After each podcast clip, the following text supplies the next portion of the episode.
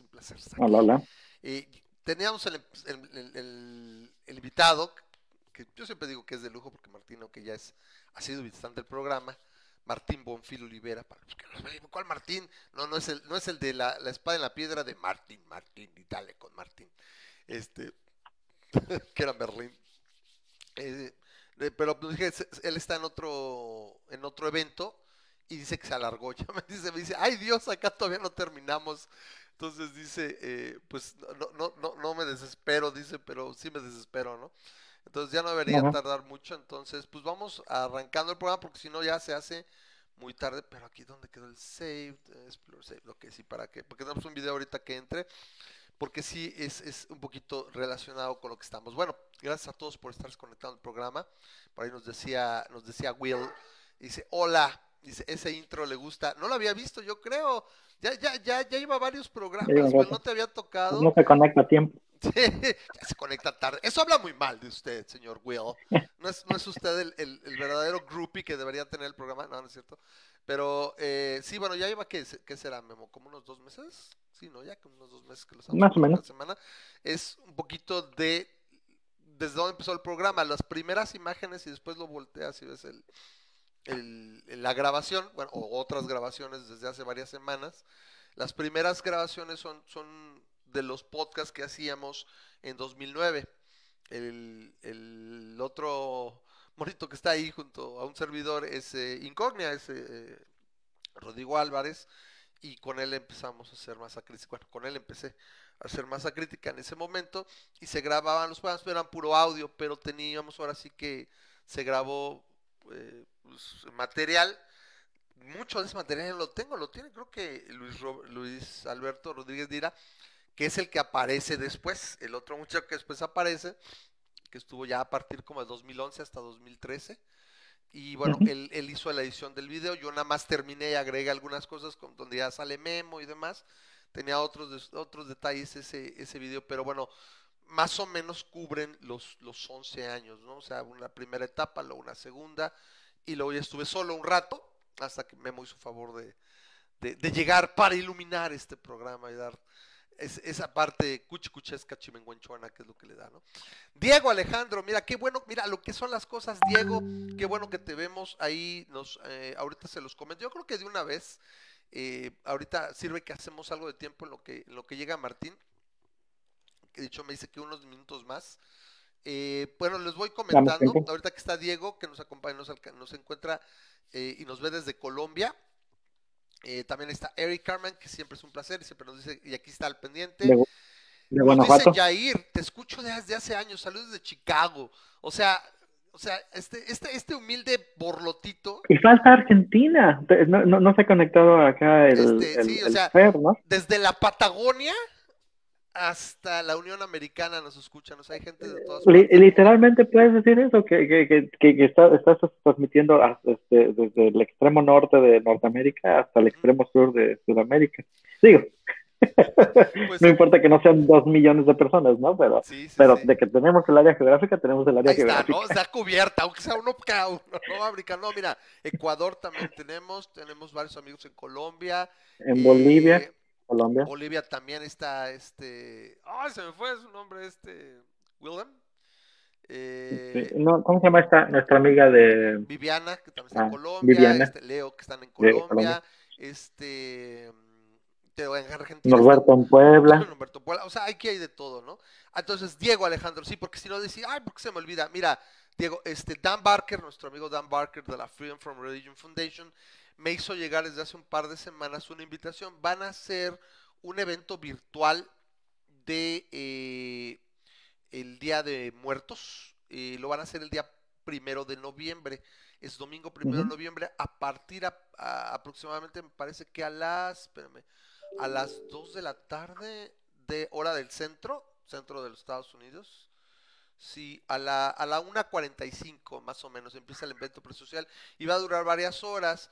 Eh, la idea es que pueden participar y el evento es abierto. De hecho, a mí me mandó toda la información y eh, es para que se registren, ¿no? Entonces, pónganse pendientes. Ahorita acabando el programa, pongo el post. Voy a hacer un post en, en la página de Masa Crítica aquí de Facebook.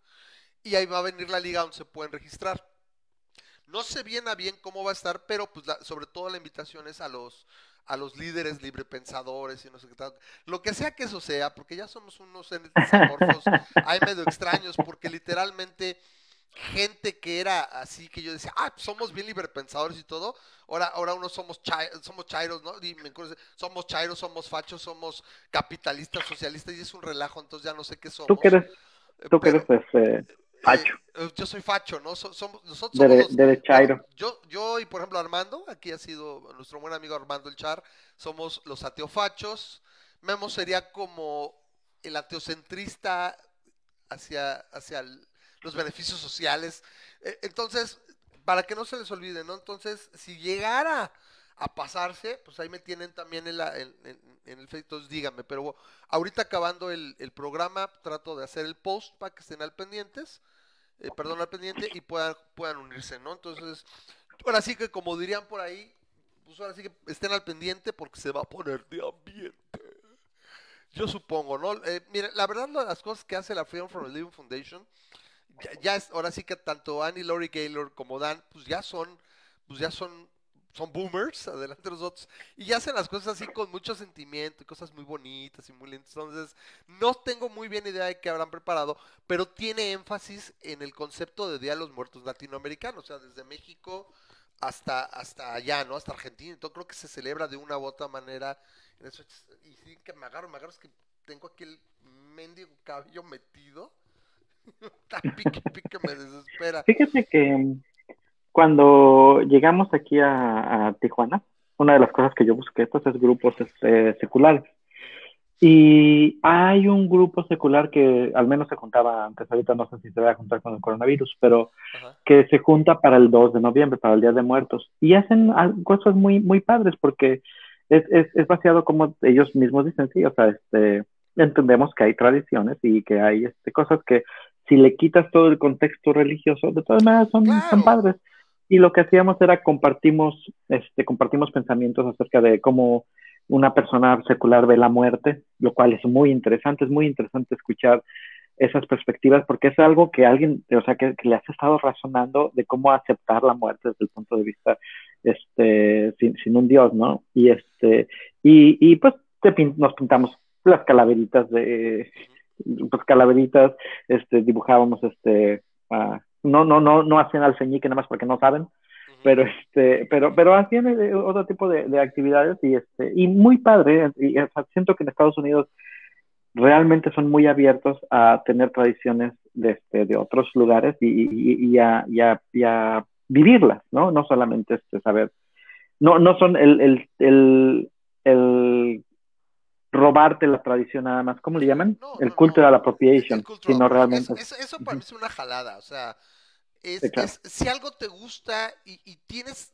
pues cualquier tipo de identificación, por ejemplo, tú lo puedes hacer. Eh, por ejemplo, no se me olvida, obviamente este, este año va a ser el primero, que primero por la pandemia y segundo pues porque ya no estamos cerca, ¿no? Mi familia, nosotros vinimos a vivir a Aguascalientes y la familia se quedó en México y la verdad el viaje no está tan sencillo porque es una lata. Ujú. O sea, no es como que estemos a 10 horas, pero sí se complica, sobre todo en estas fechas. A ver el otro año, pero eh, como por ahí de 2008, 2007, pues mi hermano y yo un día nos quedamos de "Oye, pues, si, nos, si nos encanta la pachanga, nos encanta la chorcha y buscar juntarnos, eh, ¿por qué no empezamos a celebrar Acción de Gracias? Y desde ahí, ininterrumpidamente, durante 12 años, Qué padre. celebrábamos Acción de Gracias, o sea, juntábamos, venía él con su cuñada, en ese entonces era su novia, a veces vino su familia de ella, el- este, Tania, y ahora sí también era mi novia en ese entonces, y luego nos casamos, y, y siempre, ¿no? Murió mi papá, pero bueno, pues, seguimos haciéndolo. Este año, pues por la, por la pandemia, de hecho yo esperaría que mucha gente, sobre todo en Estados Unidos, que es donde más se celebra, cada, pues no lo hicieran, ¿no? Entonces lo vamos a hacer virtual. Lo vamos a reír virtual, así como hicimos este año, hicimos lo, de- lo del 16 de Ya ves que si al presidente le da virus y no le pasa nada, pues porque yo voy a cuidarme, ¿no? O sea, está, está muy cabrón la, la vida, ¿no? O sea, a uno no le da el cacas, ni siquiera le ha dado, y, y a Trump. Ahorita vamos a platicar un poquito de eso. eh, literalmente estoy haciendo algo de tiempo para que llegue Martín, eh, porque es el invitado de hoy. Vamos a estar platicando acerca de la extinción de los fideicomisos. Ya se consumó, eh, sí, es una, es una mentada. Eh, entonces, él, él tiene que ver, y de hecho por ahí un video que subió que se los voy a poner. Pero bueno, seguimos chacoteando un poquito y dando background. Y este Sí, esto del-.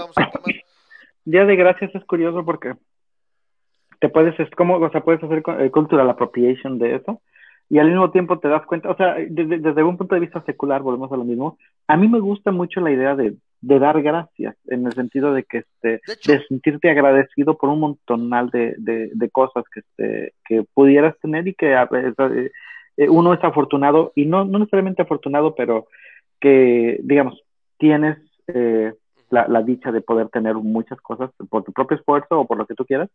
Y es, es padre ese agradecimiento, no, no a una deidad, sino, o sea, le puedes agradecer hasta a Microsoft por su sistema operativo que nos da la oportunidad de estar aquí, ¿no? así Pero, sí vería, eh. vería un poco complicado, pero bueno, se entiende. Eh, eh, de, entiendes, hecho, de hecho, por ahí no me acuerdo, hace unos años yo leía eso, que eh, eh, Acción de Gracias es de esos pocos holidays, o sea, esos pocos feriados que es secular totalmente, de hecho, o sea, algunos lo relacionan un poco con, con dar gracias a su Dios, ¿no? Los cristianos que lo celebran, pero en general es un, es un feriado que, por ejemplo, en un, en un país tan diverso como Estados Unidos, prácticamente todo el mundo celebra, o sea, sin ser oficial como, como, como civil, o sea, como el Día de los Caídos o el Labor Day o lo que sea, o sea, no es gu- gubernamental o de la historia de Estados Unidos, es, es cultural y no es religioso. O sea, no es Yom Kippur, no es Rosh Hashanah si fuera judío, o Navidad, o, Easter, ¿no? O sea, eh, Pascua, ¿no? Es, es, un, es un holiday al que todo mundo, musulmanes, eh, budistas, ateos, o sea, todo mundo lo puede celebrar, ¿no? Y es donde más se viaja en Estados Unidos. Hora, pues, no sé qué va a pasar, ¿no? Pero, pero es donde se viaja mucho, la gente se visita y es el, es el feriado más importante en Estados Unidos. Entonces, bueno, pues sí lo haces y punto. Eh, un poquito más de, de contexto de lo que estamos platicando ahorita también que me dice, me dice Will de, de Dan Barker, lo quería comentar hace rato, dice que, que, que tengo fotos de Dan Barker comiendo tacos. Bueno, eso me hace pensar que a lo mejor para este fin de año, este, que cerremos el año y demás de todo lo que falta, ah, recuérdenme y podríamos hacer lo que hemos vivido aquí en el programa, desde, por ejemplo, los coloquios y demás. Tengo muchas fotos y si les gustan podríamos hacer así como que un- una, una y pasar las fotos y yo irles platicando. Hay cosas que hemos hecho ya con Memo, pero por ejemplo hay, fotos del, del primer coloquio de ateísmo, también del, del segundo. Eh, por ejemplo, de ese de Dan Barker, cuando él llegó para las... Hicimos una cena escéptica en 2013 donde lo invitamos y, y vino y se quedó este acá este en la casa entonces fue, a- fue a casa de ustedes y literalmente ahí abajo hay un hay un mercado de esos de mercados sobre ruedas y hay unos tacos que siempre me han gustado buenísimos y pues fue, estuvimos comiendo tacos ahí, tengo fotos con él echando una quesadilla, eh, echando una tlayuda en el centro, así en el en, en catedral. Entonces son, son cosas y son recuerdos muy bonitos que se han podido hacer a lo largo de estos años. Y bueno, y si les agrada la idea, podríamos eh, ahora sí que Compartido. compartirlo, ¿no? Entonces es algo interesante para ahora que pues, se cierra el año y, decimos, bueno, un año más, aunque todo sea un, año más del cumpleaños del programa, pero, pero algo así, ¿no? Eh, dice Grisha, ¿qué pasó, compadre? Dice, gracias a quién nadie te regaló nada. No, o sea, yo creo que simplemente estar como que agradecer con la vida. Uno, uno voltea y dices, bueno, te sientes afortunado y, y- dicen que ser agradecido es, es, un, es algo, bueno, algunos le llaman una virtud. O sea, cuando tú eres agradecido con lo que recibes, ya sea de tus semejantes o de la fortuna, o sea, tuviste cierta fortuna, eh, yo creo que de alguna manera es una persona también que eres más sociable, más agradable estar, o sea, Alguna vez leí no sé. este que un ah, que pues, a, a fin de cuentas nuestros cerebros son pensamientos eh, son nuestros pensamientos y nuestras emociones y todo eso simplemente son este cosas químicas no que transacciones químicas que están pasando en, en, en el cerebro eh, eléctricas y químicas. Y aparentemente los las las este las neuronas o el área del cerebro que se estimula cuando hay un cuando hay un este sentimiento de agradecimiento es este es un bloqueador por así decirlo eh, por, por el hecho de cómo cómo funcionan este el, mapa del cerebro de los de, de un sentimiento de depresión eh, básicamente lo que decía este artículo es que es químicamente imposible estar deprimido y estar agradecido al mismo tiempo. Tu cerebro no, no, no funciona, no, no, tiene, no tiene el bus, el bus para, en computadoras no tiene el bus para pasar por dos lugares le diferentes. falta banda, le falta ancho de banda. Le falta- sí, entonces, Si que si en un momento te, te sientes triste, que si te si te sientes que está pegando la depresión, un, un tip ligero, un tip es busca cosas de las cuales te sientas agradecido, o sea, que digas, ay, o sea, este, eh, qué buena onda que me están pre- facilitando este, este, la oportunidad de trabajar aquí o, Sí, sí, sí. o la, la oportunidad de hacer, y, y simplemente demostrar que, que hay cosas en las cuales estás agradecido y eso hace que por lo menos la depresión no te esté pegando tan feo o que, que te ayude a, a elevar tu, tu mood, ¿no? En general. Pero, pero sí, o sea, es, es, por ejemplo, este, a, a mí me ha tocado muchas veces comer con personas religiosas en, en, no sé, en México qué tanto se sigue acostumbrando el rezar a la hora de la comida, pero sí me ha tocado en, cuando me han invitado a, a comer personas del trabajo, pues hay personas religiosas, ¿no? Y, y dan, dan las gracias, entonces pues uno que hace, pues se calla, ¿no? Y este, y en, en eso, pues a, a, tomas un momento para decir, a ver, ¿quién, quién trajo la verdura que está aquí, ¿no? O, o quién trajo la, la, la, el pollo que está aquí. Bueno, pues eh, funciona a base de un sistema de distribución, a que hay, o sea, si te vas hasta el granjero y te vas hasta los, los, este, los que colectan, eh, cada uno puso una partecita de, de, su trabajo, de su vida, en, asegurarte toda la cadena en la cual eventualmente aterriza en tu plato, ¿no? Y no hay razón por la cual no puedas decir, o sea, eh, un, un, una pequeñas gracias interiores en, la, en, las cuales dices, o sea, gracias a, a, a José, el, el, granjero y a Jesús, el que eh, estuvo colectando los apios, que eventualmente toda la cadena de distribución llega y, llega a tu plato, ¿no? O sea, ese tipo de cosas, no, no, no, no tienes que, obviamente, hacerlo más, más que eso, y es, es un pequeño si tú quieres es algo que es interior, es algo que es completamente una chaqueta mental, si lo quieres ver de esa manera, pero, pero a fin de cuentas es algo que dices, oh, o sea, esto hace 200 años no hubiera existido, ¿no? ¿Quién, quién puede estar comiendo salmón en, en medio de las montañas este, hace 200 años si no es rico, ¿no? Y, y, el día de hoy, pues gracias a Walmart y lo que sea, pues vas y te lo compras todo. Ese tipo de cosas, Gris. E, y se entiende muy bien. Martín, ya estás uh -huh. aquí. ¿Cómo estás? Eh, Hola, Martín. Martín. Se alargó allá. ¿Qué onda con el título, eh? La verdad, este, no, no te vayan, te, no te cierran el Facebook, eh, por el título de tu conferencia, que se entiende súper bien y está súper chido. Espero que se haya visto muy bien. Yo la compartí, pero se traslapaba un poquito, tenía que preparar programa y todo, ya no la vimos. Este, luego nos la compartes, a ver qué quedó. Nada más no apagues la cámara, ¿sí? ¿Estás bien? Este, quería prenderla, pero veo que ya estaba prendida desde un Sí, principio. sí, sí, se inicia de- de- por de facto. Aquí lo hemos hecho mejor en Meet porque Zoom, ¿te acuerdas la última vez en Zoom? Se corta. O sea, si no, si no pagamos por el Zoom, se corta. Aquí en Meet puedes meter a chorro mil personas y es gratuito. Entonces, pues mejor acá, ¿no? Más nada le gana. ¿Te ves más delgado. Martín? ¿Has, has, has bajado de peso en la cuarentena? ¿Te ves este, Pues te ves más delgado?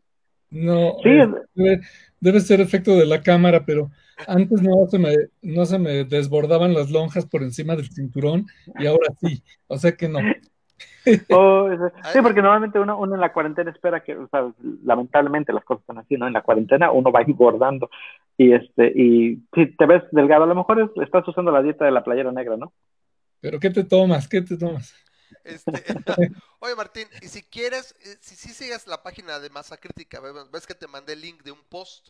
Si quieres, Sí. te metes a Face, ahí está, va- te va a aparecer el live, por si quieres entrar para que veas los comentarios, ¿no? Ya te están echando, alguien ya se quitó por ahí el brasier y te lo está aventando y no sé qué tanto, ¿no? Órale. Entonces, está echando porras, que dice que si te conocíamos tenemos el gusto, ya, ya tenemos, Ay, ya, ya, ya son, ya son casi Armando, ya te dije que no estés haciendo eso. ya son Bueno, ya. que casi dos, como 10 años, ¿no, Martín? 10, 11 años, ¿no? Tenemos el gusto de, de, de conocerte. ya se fueron Ah. No el tiempo.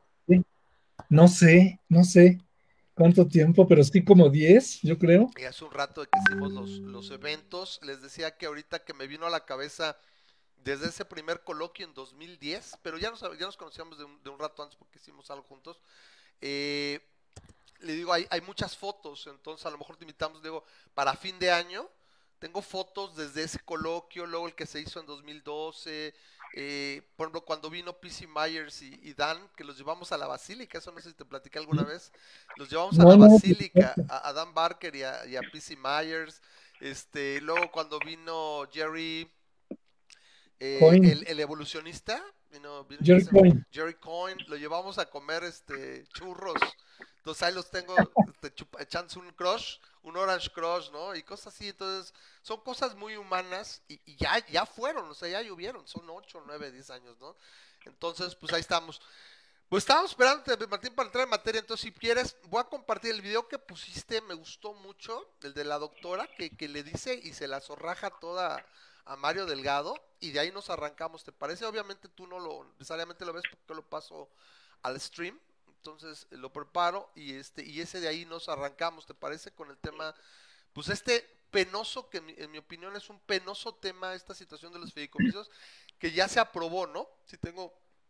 Ya se aprobó. Ya es un hecho. 109 fideicomisos. 101 o 109. Yo me había quedado con 109. Entonces, Yo, yo lo último que vi fue 109. Este, si son ahorita 109, re- que ahorita vamos a platicar eso. Entonces, vamos con el video, Martín, y regresamos. Es el que compartí, Sara. Son dos minutitos. Nosotros que seguimos y le damos. sino también todos los del CONACYT. Tenemos pronunciamientos de los directores de los 26 centros, de los 12 sindicatos, de la UNAM, de la Academia de Ciencias, de universidades privadas. Todo el sector científico está en contra de que desaparezcan los fideicomisos, que son la única manera que tenemos de hacer proyectos multianuales y también de conseguir financiamiento externo que viene del Banco Mundial, que viene del PNUD, que viene de la Unión Europea para llevar a cabo investigaciones. Hoy el Sinvestab tiene 19 proyectos sobre el COVID y no va a tener cómo continuar, se van a ver parados. En el CIDE tenemos más de cinco, también viendo los efectos socioeconómicos eh, y políticos de la pandemia y nos van a detener todos estos proyectos. ¿Por qué? Porque quieren la lana y quieren el control.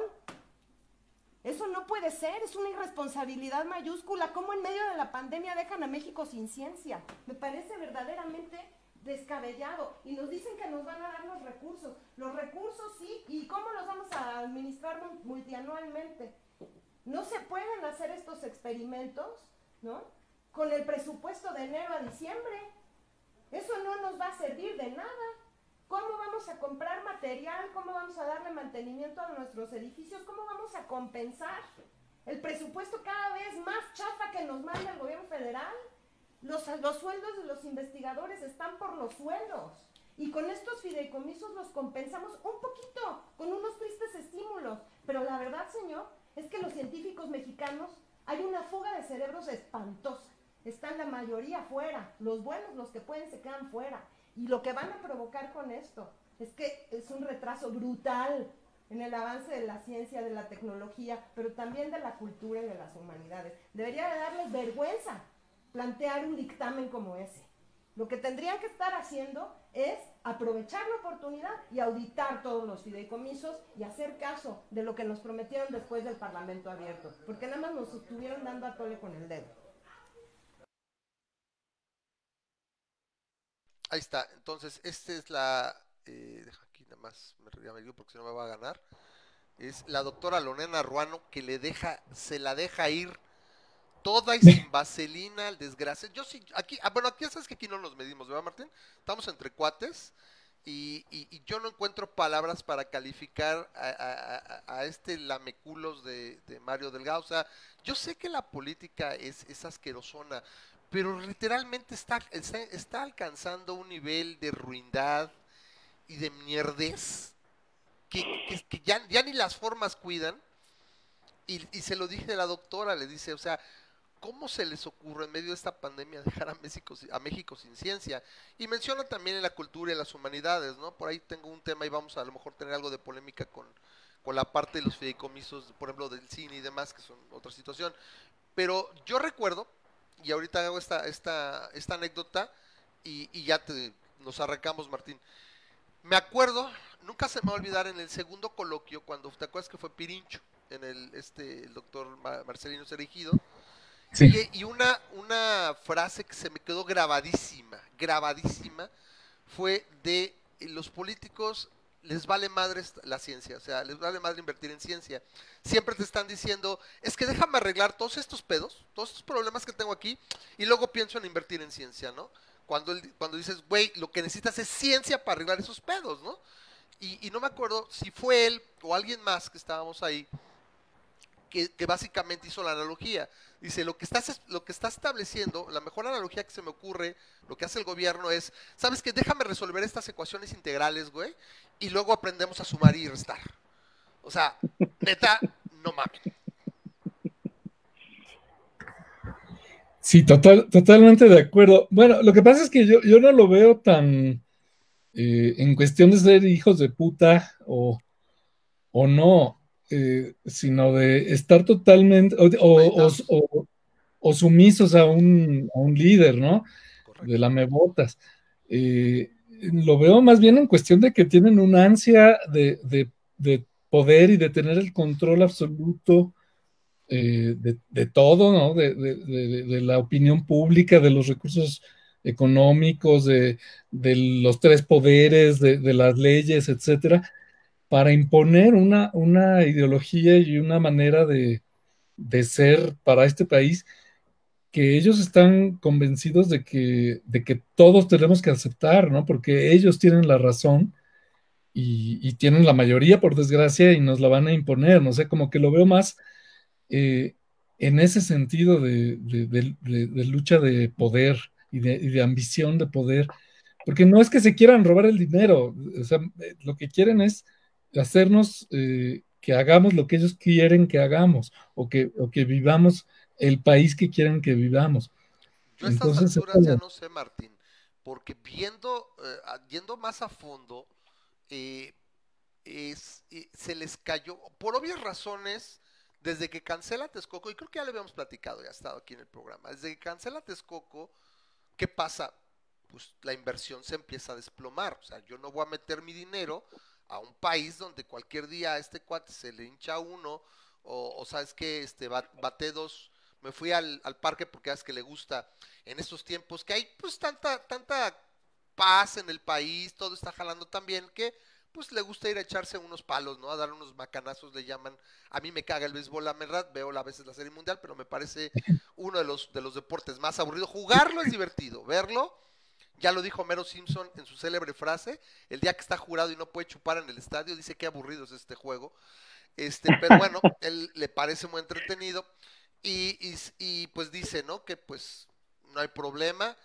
Entonces, la inversión se desploma Podemos, y te puedo, demás. te puedo, puedo preguntarte algo, Ramas. A Bueno, es, este, lo que pasa es que la verdad, y estuve platicando con, con algunas personas en línea, la verdad es que muchas veces esto del, del fideicomiso no se entiende a la gente de a pie, no, no se gente, no se entiende a la gente de, de, ¿Qué es de un calle, a lo mejor.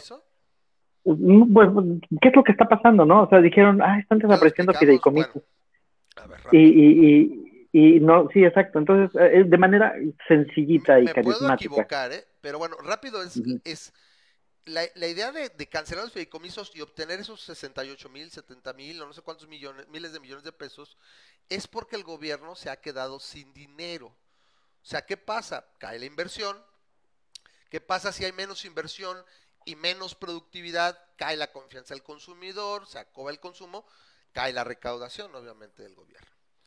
Y luego, si a eso le agregas que cae por la pandemia encima, pues cae la venta de petróleo. ¿Por qué? Porque la gente no sale, no usa el carro, la turbocina pues, no se usa, el 91, 90% de las flotas aéreas están en tierra, pues caen ingresos del gobierno, etcétera, etcétera, ¿no? Entonces, se, se habla de que el, el gobierno se quedó sin dinero desde hace como un mes, entonces necesita desesperadamente dinero, ¿sí? Entonces van en orden, ahorita se chinga el fideicomiso, el PT por ahí lo estaba haciendo como, como X, como esta parte de lo de las afores, y si no, pues irían sobre el Banco de México, ¿no? Eso es lo que hablamos. Entonces, ahora.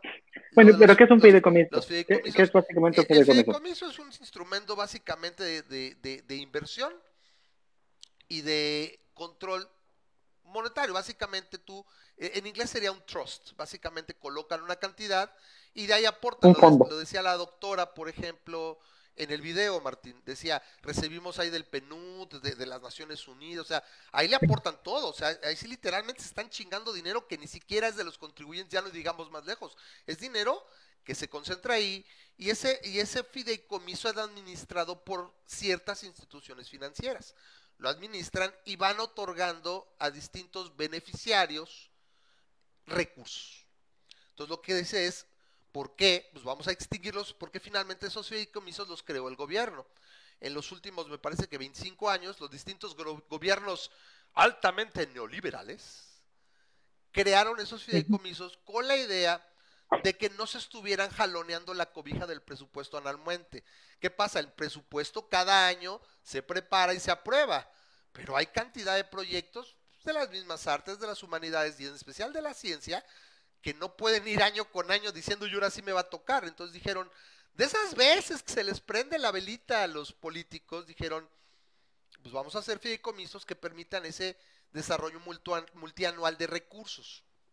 Y en Y- caso, como dice Grisha, tiene, es un fondo que tiene el propósito definido para ciertas actividades. Entonces, se lo quiero preguntar. Deja- déjame decirte que en el caso de los fideicomisos de ciencia y tecnología, no es que se les prendió la, la- la velita a los políticos, es que los, los científicos Le dijeron, no, ok, propusieron, ok, ok. propusieron lo aceptaron los políticos, ¿no? Ok, ok. Sí, sí, o sea, bueno, hubo, hubo que concertar y Claro. hubo que, que lograr ganar eso, ¿no?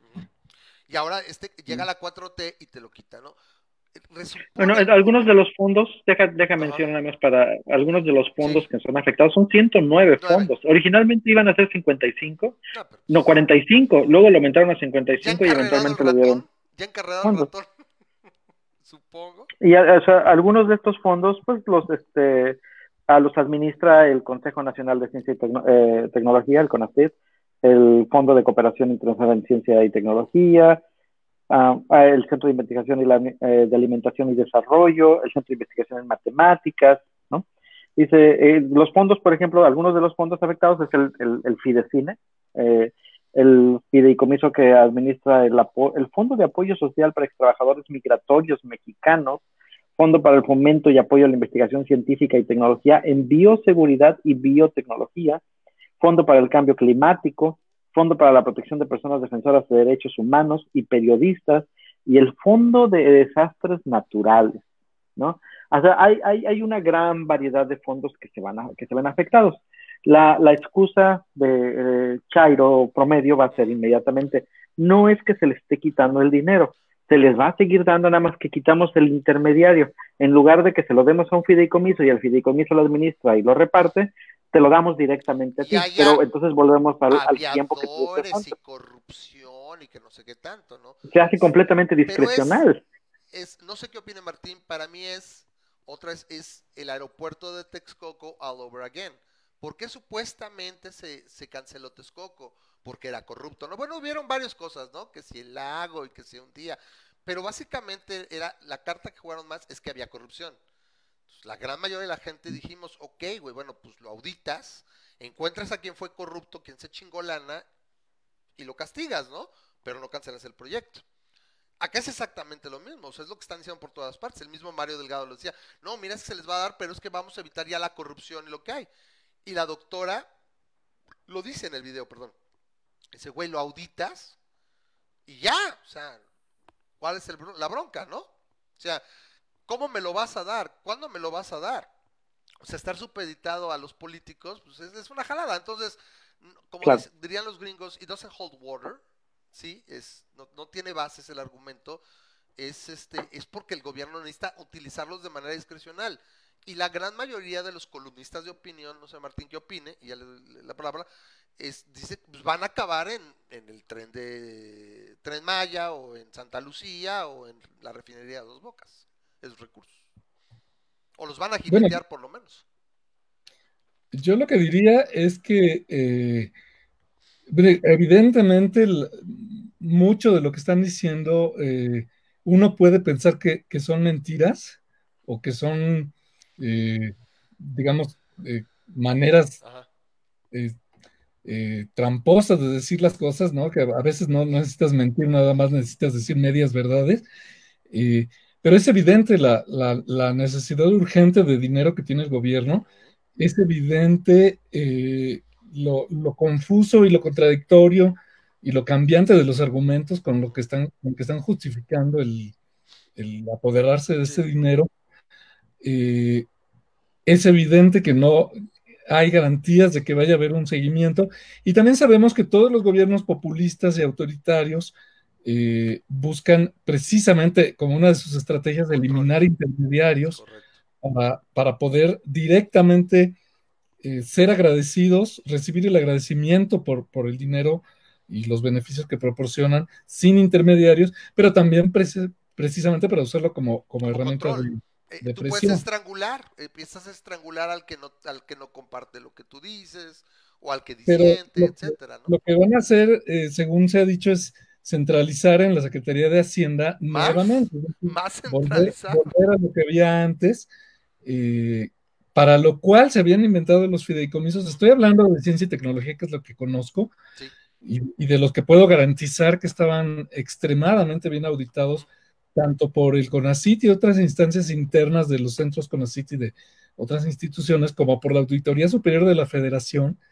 Eh, y todo eso se puede revisar, ¿no? Entonces, cuando dicen que había corrupción ahí, mienten descaradamente. Claro. Eh, eh, pero al volverlo a, a- a regresar a Hacienda, vamos a regresar a esa situación en que cada cosa que quieres hacer la tienes que justificar burocrática y, y trabajosamente.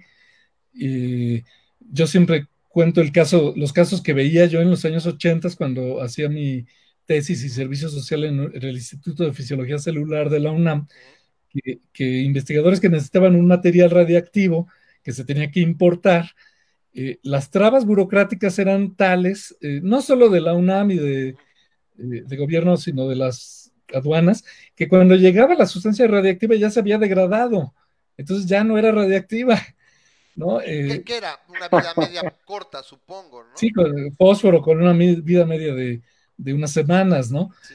Entonces, eh, vamos a volver a, a eso y vamos a volver a, a- a- a la burocracia de llenar informes y, y presentar tres proveedores Pues es, es- para es- cosas que solo la fabrica época en una la que compañía en el sueña. mundo. Es la, época que sueña el presidente. O sea, no, no nos hagamos tarugos. O sea, esta es la idea, de, la ideología del presidente que, que va en concordancia. Pero yo repito, es, simplemente chingarse el dinero y, y después dar. Miren, no vamos más lejos. Se habla de que sus mismos programas, a sus programas electoreros, no le llega el dinero a la gente. O sea, metió tanto incompetente y, y ojete que se chinga la lana. O sea, no, no, no llega completa. O sea, el dinero está mal administrado. Ok, Hacienda perdió, ha tenido una fuga de cerebros interesante por todo lo que han ido haciendo la misma, la misma 4T. Y pues está lleno de gente muy incompetente. Entonces imagínate lo que va a representar para el país, por eso dicen que es un daño de décadas, o sea, Bueno. no sé. Una, una pregunta que viene de la audiencia, a- y a lo mejor esta, esta va directa para ti, este Martín, porque yo creo que tú eres el más capaz de contestarla. Dice ah, Santos, dice, ah, él no sabe, solamente pregunta, pero dice, bueno, ¿y como qué logros ha tenido la ciencia ah, o estas este, agencias de ciencia en México? Como que qué tanto estamos perdiendo al perder estos fideicomisos, ¿no? Porque así que tú digas, estamos aquí haciendo investigación este, nuclear este, o fisiológica, no sé, de, este, de punta, pues no suena, pero a, a lo mejor eh, es algo que no suena y se está haciendo. ¿Qué, qué, qué, ¿Qué es lo que se hace en ciencia en México y que podría estar siendo afectada por este, por este recorte tan fuerte? Mira, eh, no, no soy una persona que tenga memorizados muchos datos de ese tipo, por desgracia no, no tengo una memoria eh, de, de, de- así, de esas eh, apantallantes, pero te puedo decir varias cosas. Te puedo decir eh, que en este momento eh, el CONACYT eh, impulsó la fabricación de ventiladores mecánicos para afrontar la crisis de, de enfermos del COVID. Y no solo el CONACYT, la UNAM, el, el- el Tecnológico de Monterrey y otras universidades por su lado lo hicieron. eh, y eso lo pudimos hacer en este momento porque tenemos científicos que se formaron con posgrados, que algunos de ellos fueron al extranjero, que tienen los recursos y la preparación, que tienen el acceso a las revistas. Bueno, ya no lo tienen desde que empezó el sexenio, pero digamos que tienen la manera de hacer ciencia de primera cuando se necesita, con crisis como estas. Tenemos expertos que están eh, trabajando posibles vacunas, por supuesto, de manera mucho más modesta y, limitada que los grandes laboratorios que lo están haciendo a nivel mundial. Eh, tenemos eh, especialistas médicos de primera. la píldora anticonceptiva se hizo en México. ¿No? Digo, no existía el CONACYT, eh, eh, se hizo en una empresa privada que era Sintex, pero una empresa privada química mexicana que surgió gracias a los químicos mexicanos que existían, eh, por, porque existe la universidad y porque existe la Facultad de, Me- de Química y porque el desarrollo de Pemex hizo que, que creciera la industria química en México y pudo haber industria química que, que desarrollara algo que cambió al mundo, la píldora anticonceptiva. No fue un desarrollo mexicano, pero se hizo en México y participaron mexicanos de manera importante, como el doctor este, Miramontes, que fue el que desarrolló la síntesis química. Eh, hay muchas otras cosas que se están haciendo y que se hacen constantemente en México, que tienen que ver desde nuevos materiales, desde eh, monitoreo de, de temas ambientales, de la extinción de la vaquita marina, la protección de muchas especies, de ecosistemas. Eh, en química se desarrollan productos naturales, farmacéuticos, procesos químicos, eh, metalúrgicos, ingenieriles, desarrollo espacial, que también somos muy chiquitos, pero hemos hecho cosas muy interesantes. Ahorita se, lanzó un nanosatélite de 10 centímetros de, cúbicos. Eh, en todas las áreas que tú quieras, biología, química, matemáticas, hay mexicanos trabajando, no ganando premios Nobel, porque nunca hemos tenido ni el número de científicos, ni la tradición, ni el dinero para, para hacer ese, ese nivel Pero de trabajo. Es, es, que parte de eso, Martín, es lo que decía Marcelino. Pero de aquí salió un Mario Molina, de aquí salió un Mario Molina que se pudo ir a trabajar con el nivel de formación que tenía no, Molina. en México sí, sí. a Estados Unidos y a, a, descubrir un problema que amenazaba la vida en el planeta y ayudar a resolverlo y se resolvió la capa el hoyo, de ozono. Sí, el hoyo de la capa de ozono. Uh -huh. Sí, entonces, está, eh, pero es el punto sanando. que repito, como decía alguna vez Marcelino. O sea, es, es, precisamente porque también eres uno de los países. Mira, hay un dicho que dice, por ejemplo, para nosotros los libertarios, ¿no? Decimos, o sea, el gasto del gobierno es, es jodido, ¿no? Porque es el, es el gasto del dinero de los contribuyentes. Sin embargo, también somos escépticos y, y, y, y respetamos el, el, avance científico porque es la forma de hacer y arreglar los problemas del mundo y también llegar a mejores lugares no, del mundo y decimos, si vas a gastar en algo, gástalo en ciencia. Y eres el país de la OCDE de los que menos gastan, ni, ni el 1% del PIB, ¿no? Entonces también, a lo mejor... si hubiera una cultura científica, si la gente en su mayoría del país tuviera una mejor cultura científica, no, no creyeran más en la astrología y en la acupuntura y no sé cuántas cosas, pues también probablemente se invertiría más en ciencia y tendrías acá. No vamos más lejos. Israel Claro. es un país de mirruña y tiene más premios Nobel per cápita que cualquier parte. ¿Sí? Claro, porque tomaron la decisión de, de invertir el mucho dinero Claro. que sí tienen en eso, igual que Corea del Sur, ¿no? Que era un país de cuarta y decidió de una manera bastante dictatorial imponer un sistema de educación e invertir para convertirse en una potencia mundial científica, tecnológica y hoy económica, ¿no? Eh, pero, pero para terminar lo que estaba diciendo, cuando tú sacrificas a través de quitar estos fideicomisos que eran una herramienta importantísima, de, reducir eh, presupuestos, etcétera, no es que estés sacrificando los grandes descubrimientos mundiales que se hacían en México y que ganaban premios Nobel. Claro que no, claro que no hay eso. Pero lo que estás sacrificando es la posibilidad de que algún día llegáramos a eso, que algún día llegara a haber nuevas industrias mexicanas. Brasil fabrica aviones, México no.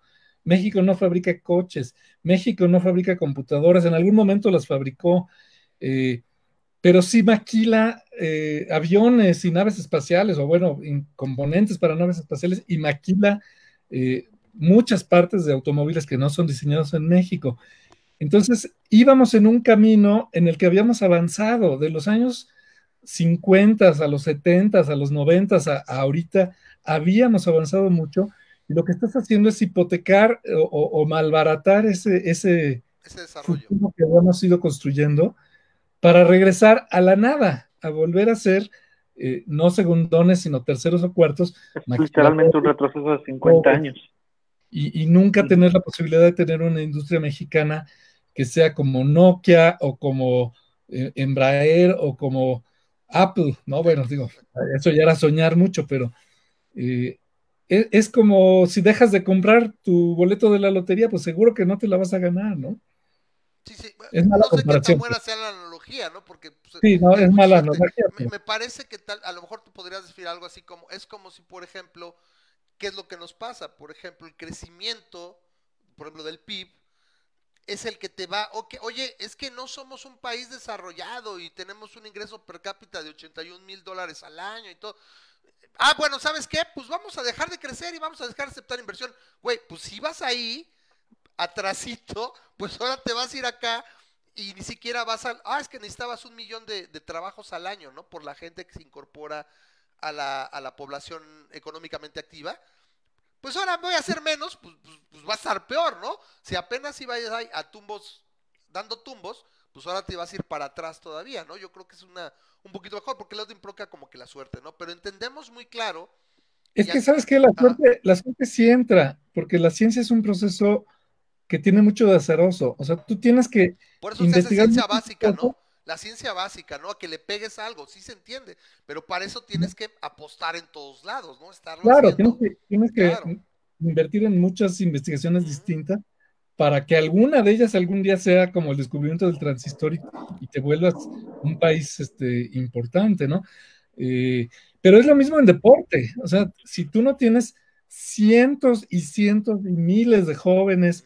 Entrenándose y, y preparándose en condiciones óptimas, nunca vas a tener campeones olímpicos, ¿no? Claro. Y lo mismo con el cine y lo mismo con la cultura. Ahora, ahí, ahí, por ejemplo, ahí te va- vamos a meter tanta polémica, ¿no? Ahí, ahí viene la parte libertaria. La diferencia, por ejemplo, con la cultura que, que nosotros manejamos como libertarios, libertarios que tenemos esos y podemos debatir, ¿eh, Martín? Nadie aquí es un dogmático, ¡ah! es una idea de que generalmente, por ejemplo, hablemos del cine, cuando, cuando se le da dinero al cine y la gente hace porquerías que nadie ve, porque hay mucha porquería en el cine, dices, o sea, literalmente está sagrando dinero a los contribuyentes en algo que no aprovecha. Cuando decía, el mercado te va a demandar, oye, pero el mercado me pura pura mierda. Bueno, había un dicho por ahí que decían, dice, ah, no me acuerdo si era, era Cecil B. DeMille o, o el mismo eh, Coppola, que decía, primero haces la película eh, segura y luego haces la película de arte. O sea, tú mismo financias o haces algo, ¿no? De alguna manera algo que, ok, la gente quiere ver esto, bueno, lo hago y después puedo también hacer algo que yo quiera o que imprima mi visión, etcétera.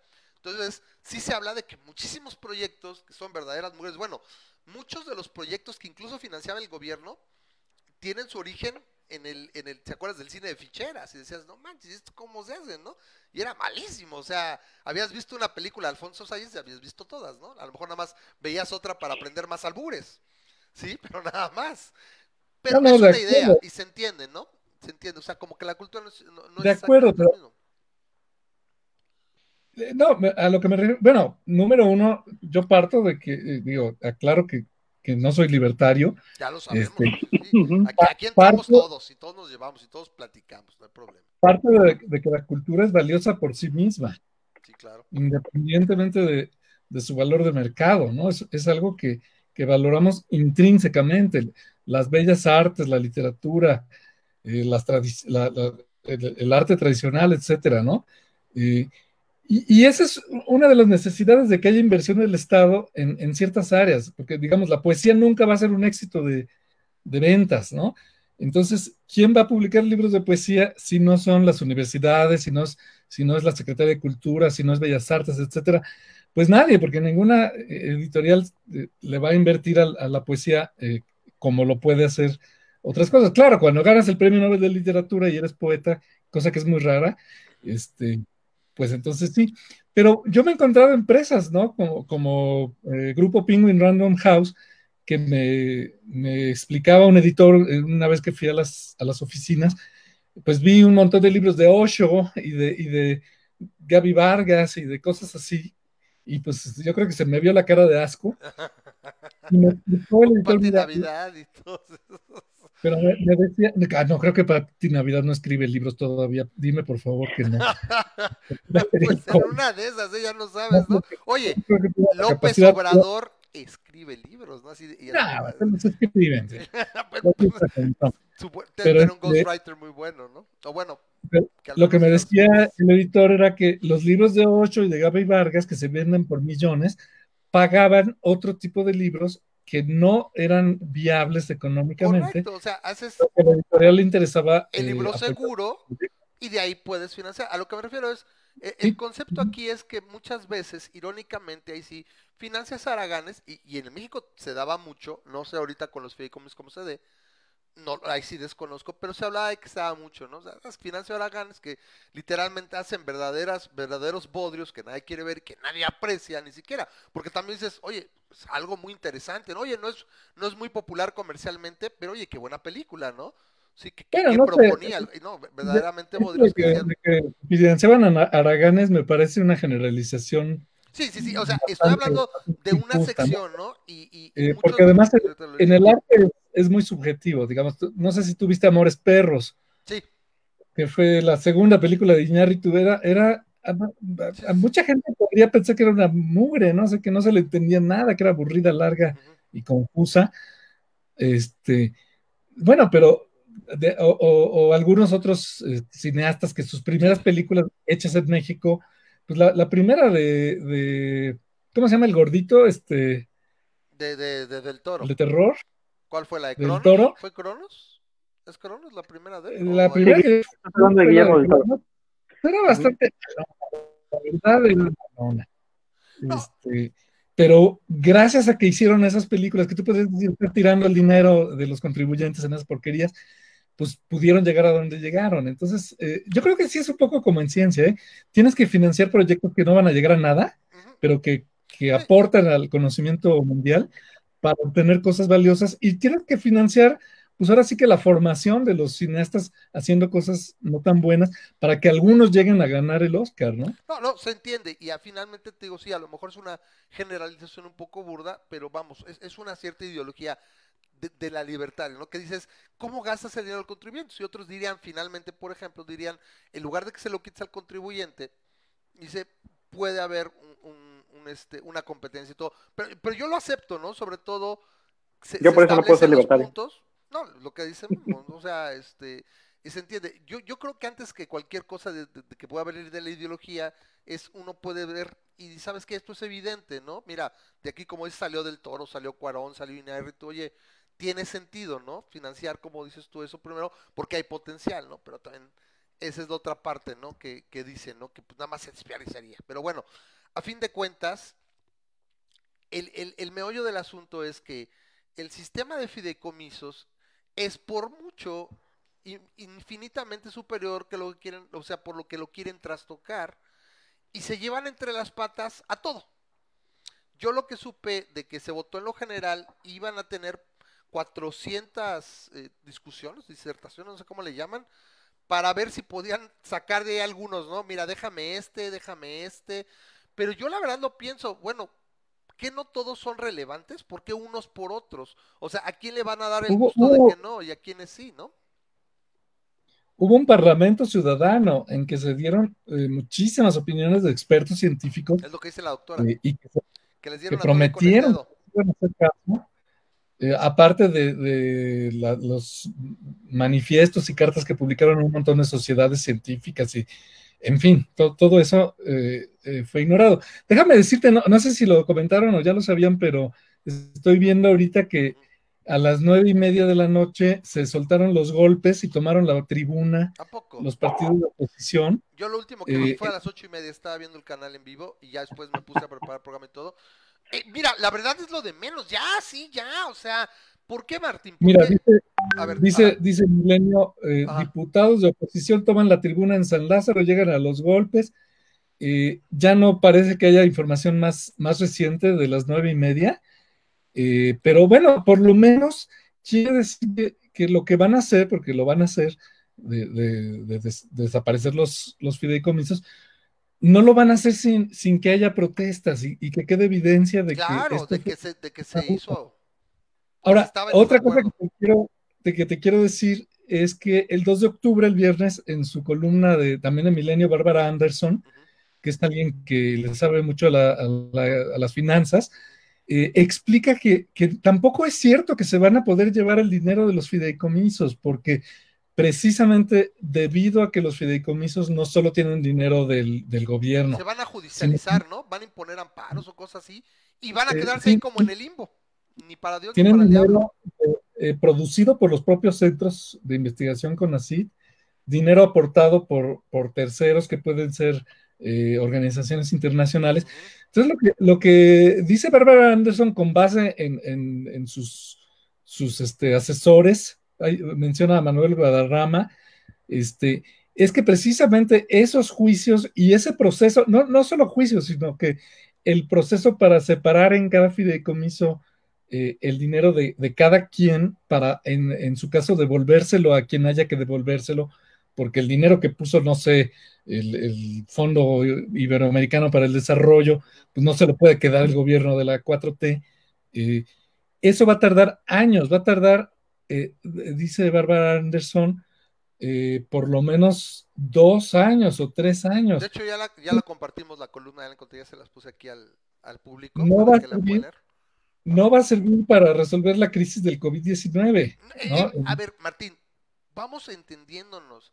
eh, los, los parlamentos abiertos y todo. A ver, ya deberíamos entender. Estos güeyes son los mentirosos.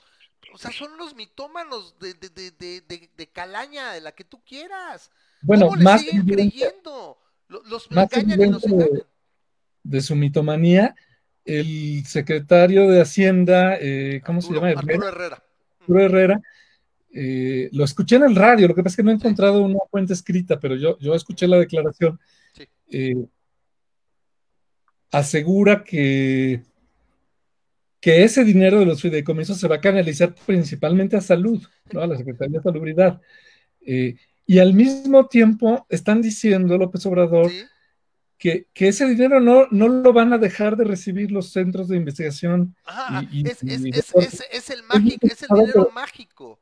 se, se va a duplicar, ¿no? Porque Ajá, a los que se les daba, pero se le va a dar a, a- a salubridad. Entonces es, absolutamente, eh, digo, es, es- absurdo, es absurdo y los desnuda. A ver, a ver, Martín, ¿para qué se iba a usar el dinero del avión y su rifa o su venta? Iba a ponerles agua a no sé quién, les iba a dar a las parcelas de no sé cuál, se le iba a dar para las cosas de, cuando empezaba la pandemia, ¿te acuerdas que iban a comprar por Rock también? Para todo servía, era el avión mágico multiplicador. Es lo mismo, estos cuates mienten, ya es para que la oposición, los científicos, todos, es, ¿sabes qué? No te creo nada, güey. O sea, no lo hagas, nada más. ¿Sabes qué? No, no, eh, deja de, se lo dice, se lo dice la doctora Rúa, ahorita en el video, le dice, nos dieron a tole con el dedo en el Parlamento, porque de eso viven. Entonces, cuando dice Herrera o quien diga, es que no se va a ocupar, es que no les puedes creer nada. O sea, es, lo quiero discrecional. Y yo lo que he escuchado, a lo mejor en relación a lo que dice aquí este Bárbara, lo que en la columna que tú, que tú mencionas, aquí está Bárbara Anderson, es, yo lo que había escuchado también era eso, ¿saben qué? Se van a judicializar, van a entrar amparos, etcétera, y van a quedar congelados. Y ni para Dios ni para el diablo. Ni lo va a poder ocupar. Y van a estar ahí dos, tres años, que diga y lo único que va a hacer efectivamente es joder las cosas. Y Lo, lo cual te habla de un talante autoritario ya, ya irracional, porque es, se hace lo que yo digo que se hace, Correcto. ¿no? Y, y- y obedecemos al líder porque lo obedecemos. Y nos lo, ¿te acuerdas la, la famosísima eh, eh, roque señal, ¿no? De, de- porque decimos, ¿no? Claro. Con el, con el IVA, ¿no? Fue cuando lo subieron al, al 15. En aquel entonces estaba el subieron 10 al y lo IVA. subieron al 15. Sí, Fue, fue en el año 99. de Roque Villanueva. Fíjate, yo era un chamaco y me porque hay una cosa que se llama historia y podemos entender y podemos apreciar. Lo decía Ángel Verdugo en estos días o eh, también quien escribió, bueno, ahí salió Anaya, ahorita no nos metemos en, en- en parte de otros can- ex candidatos, pero lo decía, ¿no? De la historia de, de- del mismo López Obrador, del movimiento democrático. O sea, a la gente parece que se le olvida, pero en este caso ya después de dos años, Martín, no sé, ahorita iba a, hablar, a comentar algo Memo, es, mienten por todos lados, o sea, una y otra vez, ya es para que ya, o sea, la misma oposición, mira, a la oposición se la madrugaron con la Guardia Nacional, no es que mira que el mando acá que va a ser civil, pum, vale, le dicen, órale, va, y les clavan el mando militar y hacen lo que quieren. Lo, lo de Texcoco, yo recuerdo, tres meses antes de la toma de posesión, Romo decía, no se preocupen, va a ser Texcoco. Toma la barbón. O sea, una tras otra. No les puedes creer porque es, es lo que diga o lo que se le ocurra a- a- al amadísimo líder. Memo, no sé. Yo, yo, yo siempre he dicho que, que es- todos los políticos son iguales, pero realmente nos están demostrando que estos son peores. ¿eh? No son iguales. Una, un par de cosas. Una, una de las cosas este, que quería comentar desde hace rato era que, este, que a lo mejor hay cosas en ciencia que, contestando la pregunta desde hace tiempo de Santos, que, este, que hay cosas en ciencia que se sienten aburridas en el sentido de que no son la, la- el, premio Nobel, ¿no? No, no son el- la, la- gran este, descubrimiento, la gran revolución, ¿no? Pero también hay que recordar que pues, México es un país, es- tiene un territorio grande y no viene, no, no estamos esperando a que China encuentre la manera de cultivar el maíz más efectivamente para que entonces, ah, bueno, ya nos, no, este, utilizamos el método chino, ¿no? La, la idea es que localmente existen un montonal, un, un, un, un, este, pues ahora sí que un ejército de diferentes ramas o diferentes científicos que se pueden poner a investigar en este terreno en especial cómo poder este, eh, optimizar los recursos para fabricar, para, para cultivar este tipo de cosas. Como, como, como ya lo decías, la vaquita marina, aquí en Ensenada está una parte, un estudio de, de cómo poder, este, la tatuaba, cómo poder rescatar a la tatuaba, ¿no? Y eso es algo que a nadie más le interesa, o a lo mejor a la gente sí le interesa, pero, pero aquí es localmente se está haciendo, o sabes qué estudios geológicos, porque la maldita carretera se está cayendo todo el tiempo y, y es, es decir, meterle dinero y dinero y dinero si no tienes un estudio geológico que te ayude a ver por qué se está moviendo por la falla. Y tienes un montón, una diversidad enorme de pequeñas cositas, digamos que en ciencias locales se pueden estar haciendo, que nos benefician a nosotros y a nadie más, pero es parte de lo mismo, ¿no? Y es parte de, ese, de, ese, de esas investigaciones que se hacen que muchas veces están apoyadas por estos fideicomisos. Lo que te quería comentar hace ratito, este, Ramas, y, y bueno, no sé si Martín tú sepas, pero me acuerdo que el año pasado hubo una, un gran este, estruendo por que modificaron la manera en la que si no se acababa el presupuesto, ese presupuesto pasaba a manos del presidente para determinar qué hacer con él de manera completamente legal, de manera completamente discrecional, ¿no? Entonces, este, me, me, me, me, due- me, me, eh, me entra en duda un poquito lo que dices, que si se van a congelar esos, esos recursos y no van a irse ni para Dios ni para el diablo, pues lo que pasa es que me, entonces me da la impresión de que al final del año sí se van a ir para alguien y se van a ir No, directamente no, a la manera- Martín, pero como dice. Martín, esos recursos no son del presupuesto del gobierno, ahí entran ahí, o sea, es un fondo con el fin específico de cada fideicomiso. Entonces, cuando lo extingo, se supone que me voy a agenciar todo. Lo que pasa es que personas interesadas. No, yo digo, pero es- desapareciendo los No, no, no, fideicomis- los pero es que no los van a poder desaparecer tan fácil porque lo que se da a entender es que gente interesada en cada fideicomiso va a interponer amparos o va a import- poner recursos legales que efectivamente va a llegar el juez y a momento me lo congelas y vámonos a juicio. ¿Sí me explico? No, no, aun- aunque no interpongan este, recursos, Ok. La propia, bueno, supongo que es la Secretaría de Hacienda, va a tener que hacer ese trabajo que le va a llevar años de, de- de ir de- separando qué le toca a cada quien para ver qué le queda, Sí. ¿no? Eh, entonces, Sí, ¿qué, qué realmente, le, le- le- le- le- eh, tiene cada, cada fideicomiso, ¿no? Esto vino de acá, esto vino de acá, te lo regreso y ya me quedo yo esto, correcto, también. Pero la ganancia que van a tener eh, es, realmente mínima, ¿no? Es, eh, Pero es que el presidente no entiende de razones, Martín. Es- eso todo se reduce a esto. A ver, quiero atacar esta parte que no hemos hablado.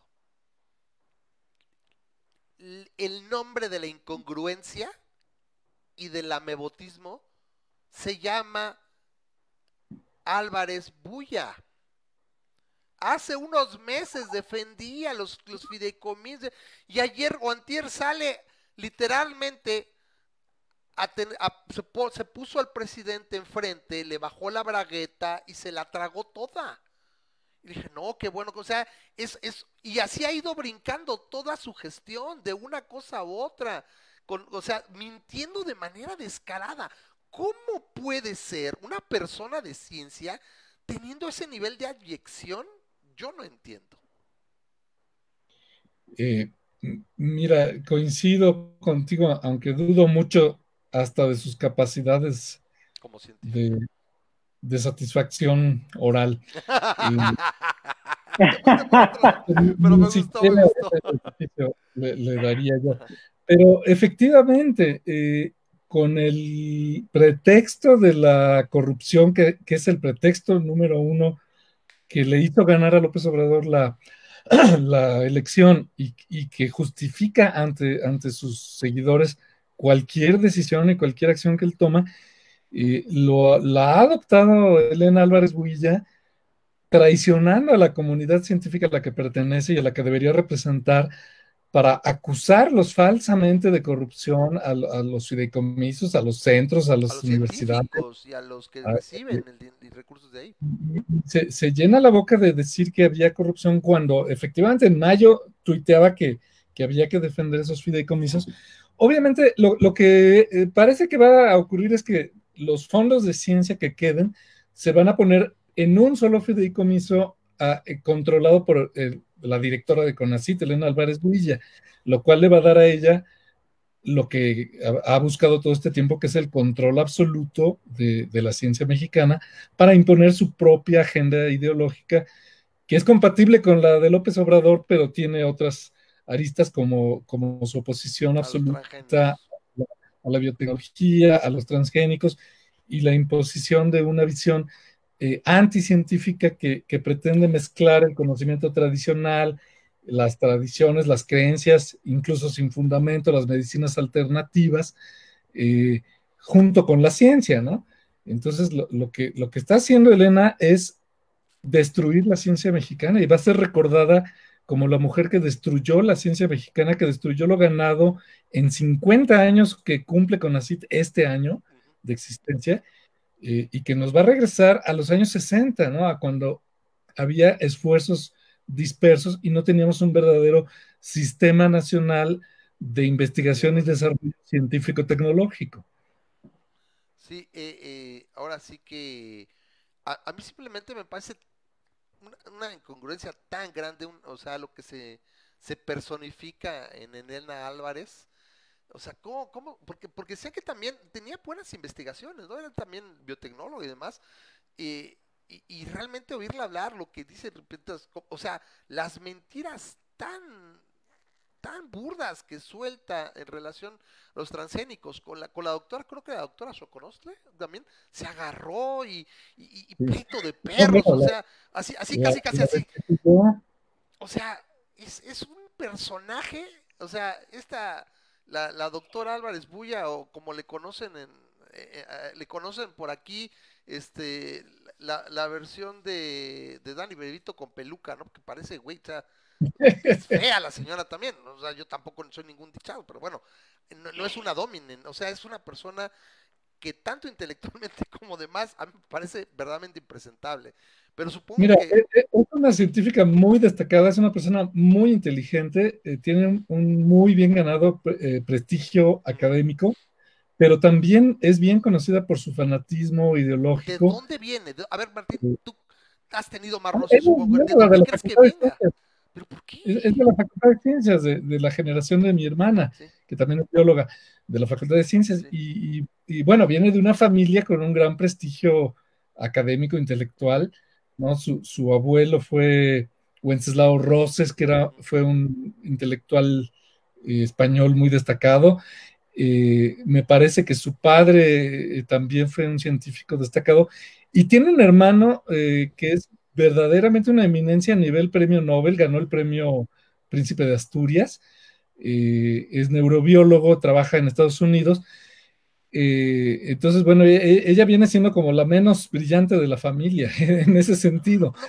A, a Y a veces yo me de- pregunto cómo son las familias. Bueno, eh, podríamos Pero- hablar de familias, ¿verdad, Martín? Pero lo, lo- lo importante es que el ser brillante como científica no te vacuna contra la irracionalidad y la, y la el ansia de poder y el autoritarismo eh, que siempre ha demostrado. Elena siempre, siempre fue así. Eh, y eso lo sé eh, de manera personal muy, muy brevemente, pero también de mucha gente que, que habla de su experiencia con ella. Pero Me, este, me le recuerda un poco, a ver, Martín, ¿qué opinas? Me recuerda un poco al estilo de Drucker, de René Drucker. Drucker. Drucker.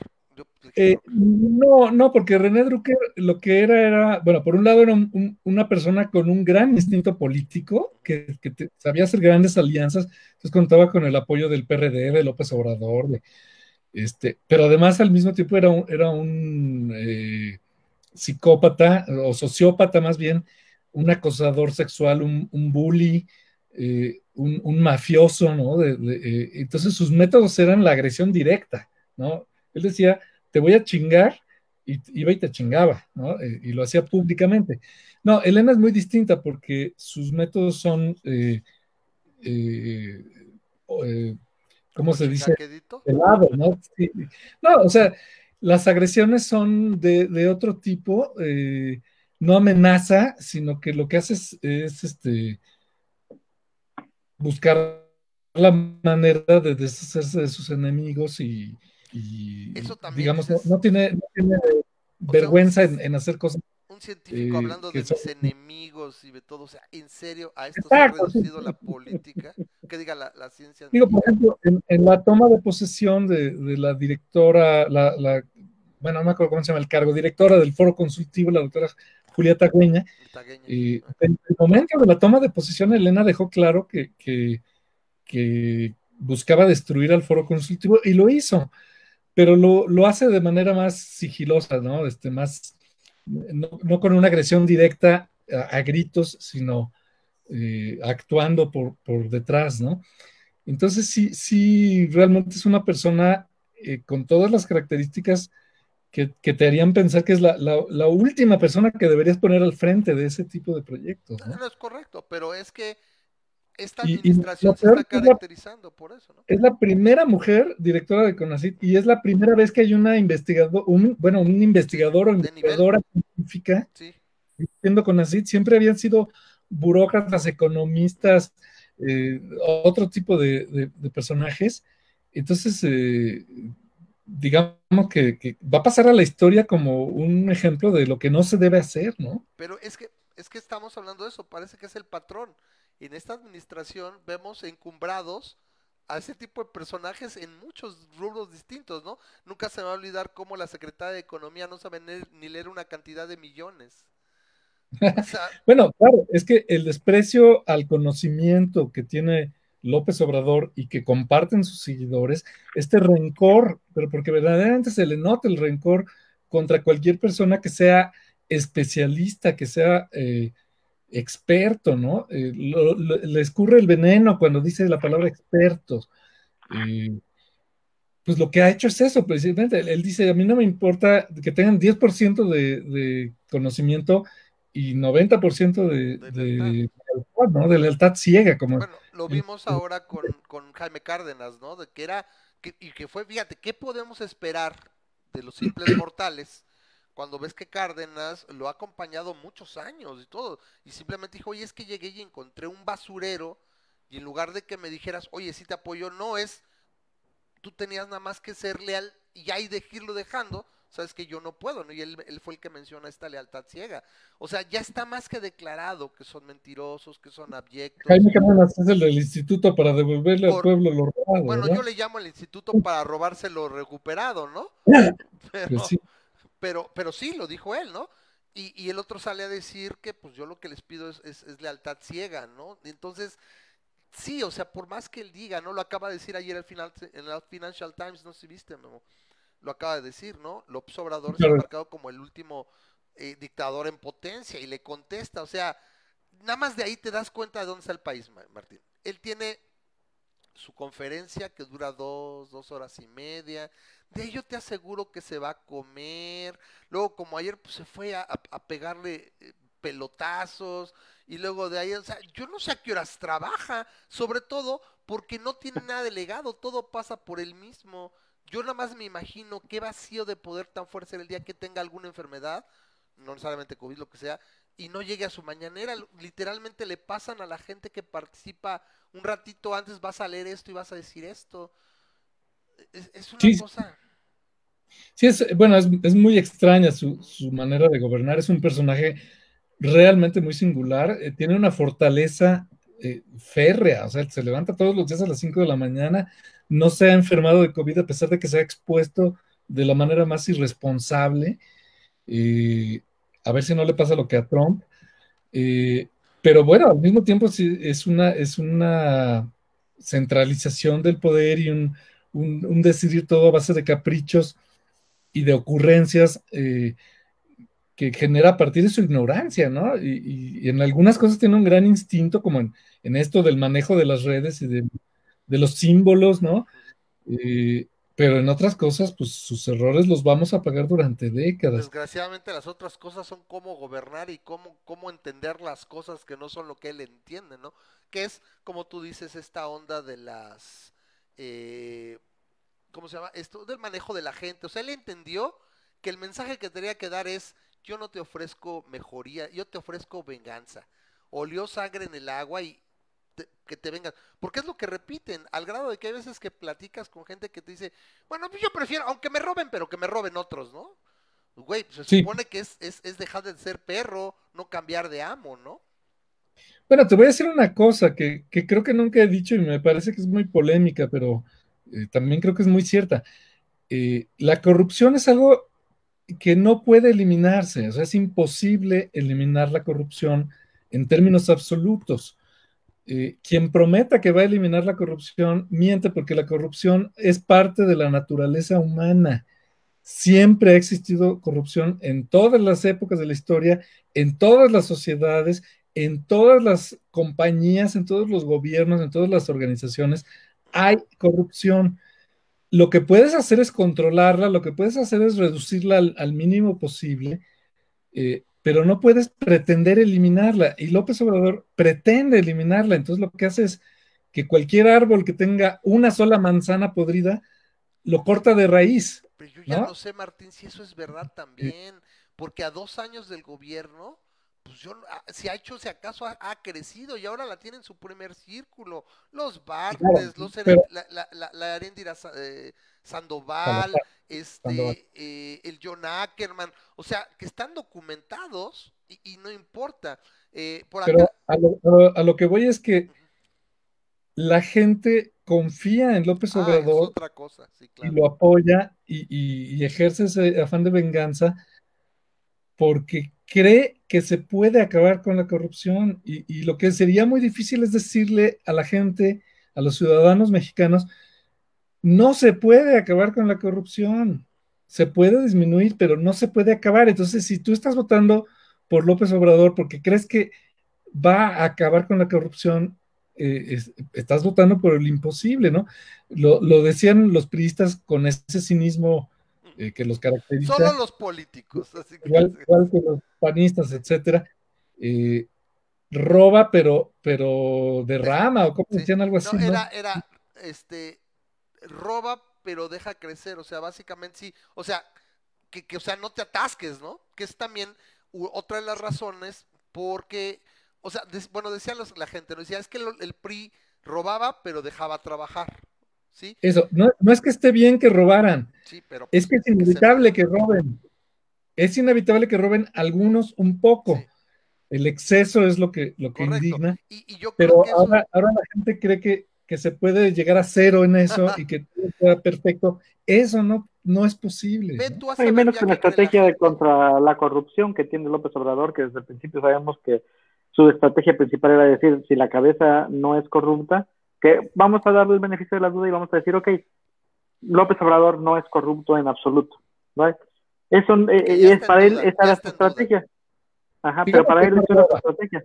No roba dinero, pero la corrupción tiene muchas otras formas. Ahora, yo quería comentar familia, ¿no? sobre eso que dices tú de la corrupción. Es que incluso la corrupción a veces es la expresión de cómo darle salida o cómo liberar presión cuando una ley es pendeja o injusta. O sea, las leyes no son inmediatamente legítimas o bien pensadas. Hay, hay muchas leyes pendejas e injustas y la corrupción es esa válvula de escape para poder incluso hacer negocios, ¿no? La clásica, oye, es tengo que abrir mi negocio y por un lado es que me tienen que poner el agua, pero para que me pongan el agua tengo que tener una barda que el gobierno construye y yo con mi inversión. Entonces, sabes, sabes que hay una lana y yo puedo operar. O sea, la corrupción no es también inherentemente mala. O sea, no es blanco y negro. Hay una escala ahí de grises. Y como dices tú, la forma de controlar, muchas veces reducir la, la, la corrupción, no es tanto ni siquiera eh, poniendo un policía ahí en cada esquina, sino también evitando los sitios para que haya corrupción. ¿Sí me explico? O sea, evitando las oportunidades. Y una de esas es no. como aquí los fideicomisos, ¿sabes qué? Lo dejo privadas, de alguna manera, que las instituciones bancarias que no tienen esa, ese afán, ¿por qué? Porque el dinero es de sus clientes, ¿sí? Y pues no sería muy bueno que cuando el gobierno, pues es donde eso, no, no, es, no es mi dinero. Es el clásico de Friedman que decía, cuando no es mi dinero, pues, pues a lo mejor compro lo, lo, lo más barato, y lo peorcito, pues no es mi lana, ¿no? Cuando es mi lana, ¿qué hago? Ah, pues busco el máximo beneficio con el mejor, menor, mejor, menor costo, ¿no? Pero cuando no es mi dinero, ¿me explico? Y pues que de ahí fluya, ¿sí? Entonces, toda esta parte me parece que ya es hasta necio y relevante. Eh, aquí, no sé si estás viendo el chat, hay preguntas que te han llegado, por ejemplo, pregunta Will, tú siento de otra postura política, no, no eres libertario, por supuesto, nos entendemos en muchos aspectos, pero dice, ¿tú te consideras antiobrador o ante cualquier anti cualquier mala decisión?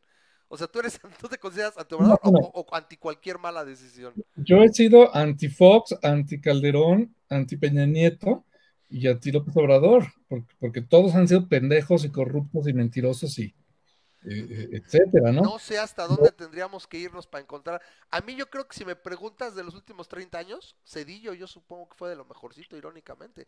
Supongo porque no le debía nada a nadie. Porque fue como muy gris, ¿no? Y no ¿Sí? hizo grandes cosas, pero... Es como un árbitro, ¿no? Ahí está.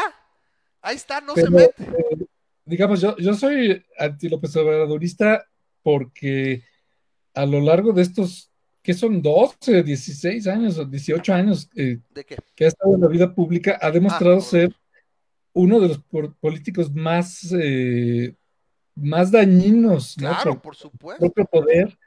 Eh, y, y, y, llegó al lugar donde puede hacer el máximo daño. Entonces, en este momento 20 es años, como, yo creo que a 20, 22 es como años. el COVID, o sea, cualquier cosa que se pudiera hacer para digo, no cualquier cosa de, sí, dentro sí, de lo claro. legal y lo razonable, pero cualquier forma de, de, de, lograr que aminore el daño, que aminore el poder que tiene López Obrador de, destruir, pues yo estoy a favor. O sea, ahorita yo votaría para que ganara cualquier otro candidato que no fuera bueno, de Morena. Ahorita, por ejemplo, eh, lo que se habla para próximas eh, elecciones, vuelvo, es la gente, porque, porque hay uno que le, le, les, les, llamaban, a un, un columnista, no recuerdo quién fue, eh, que le llamaba los amlopentidos, o sea, la gente arrepentida de haber votado por Obrador.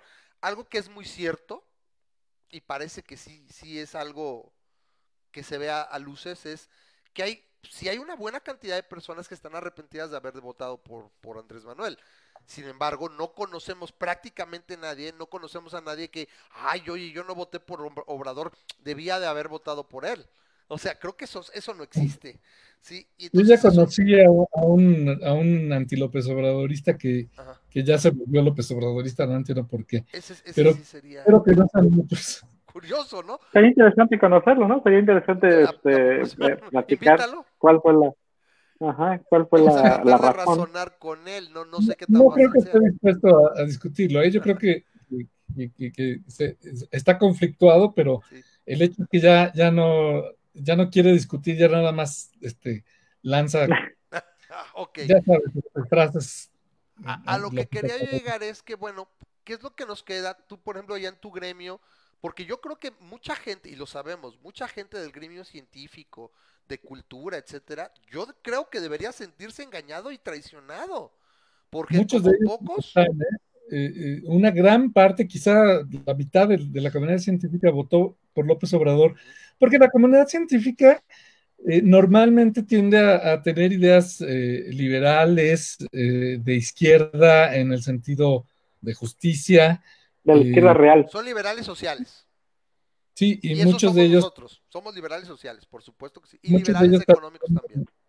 Pero también muchos, muchos de, digamos, intelectuales de clase media que, que forman la comunidad científica, pues vienen de familias que sí tenían una tradición de esta izquierda latinoamericana, de- de- europea, etcétera. Entonces, pues sí, sí pretendían este, rescatar un poquito aquellos ideales de los años 70, ¿no? Eh, y ahorita muchos de ellos están eh, decepcionados, enojados, pero sigue habiendo muchos que, que pese a todo, eh, por este efecto tan terrible de, de que, de que haces cualquier cosa con tal de convencerte de que no te equivocaste, Correcto. eh, pues Sí. siguen defendiendo. la disonancia cognitiva no es fácil. Eh, entonces, bueno, todos lo que podamos hacer es de alguna manera decir, mira, no hay bronca, es simplemente, el pre- él va a ser siguiendo presidente otros cuatro años. Simplemente es tratar de dar un contrapeso pues, para que se analicen realmente estas, estas decisiones. O sea, y lo que se habla es que no, sobre todo el año próximo, no vamos a votar por un candidato. O sea, vas a votar por un chorro de liderazgos locales que van a tratar de reconformar la Cámara de Diputados. Y, y, y nos salen encuestas que dicen ahorita, no, es que Morena se volvió a levantar 40% y que va a ganar todas las gubernaturas. Yo la verdad me voy de espalda. Y si eso pasa, Martín, este país se merece que se lo lleve la chingada. Perdóname la expresión. O sea, en serio. Porque yo creo Oye, que en toda mi ¿Qué no te dado cuenta que ya se lo llevó? No, no, no, falta más. Bueno, aquí estamos, ¿no? Yo veo que todavía estás en tu casa, tienes luz, o sea, hay niveles, ¿no? O sea, Sí. to- o sea, sí ya, pero pues to- todavía hay más. O sea, acuérdate, siempre podemos estar peor.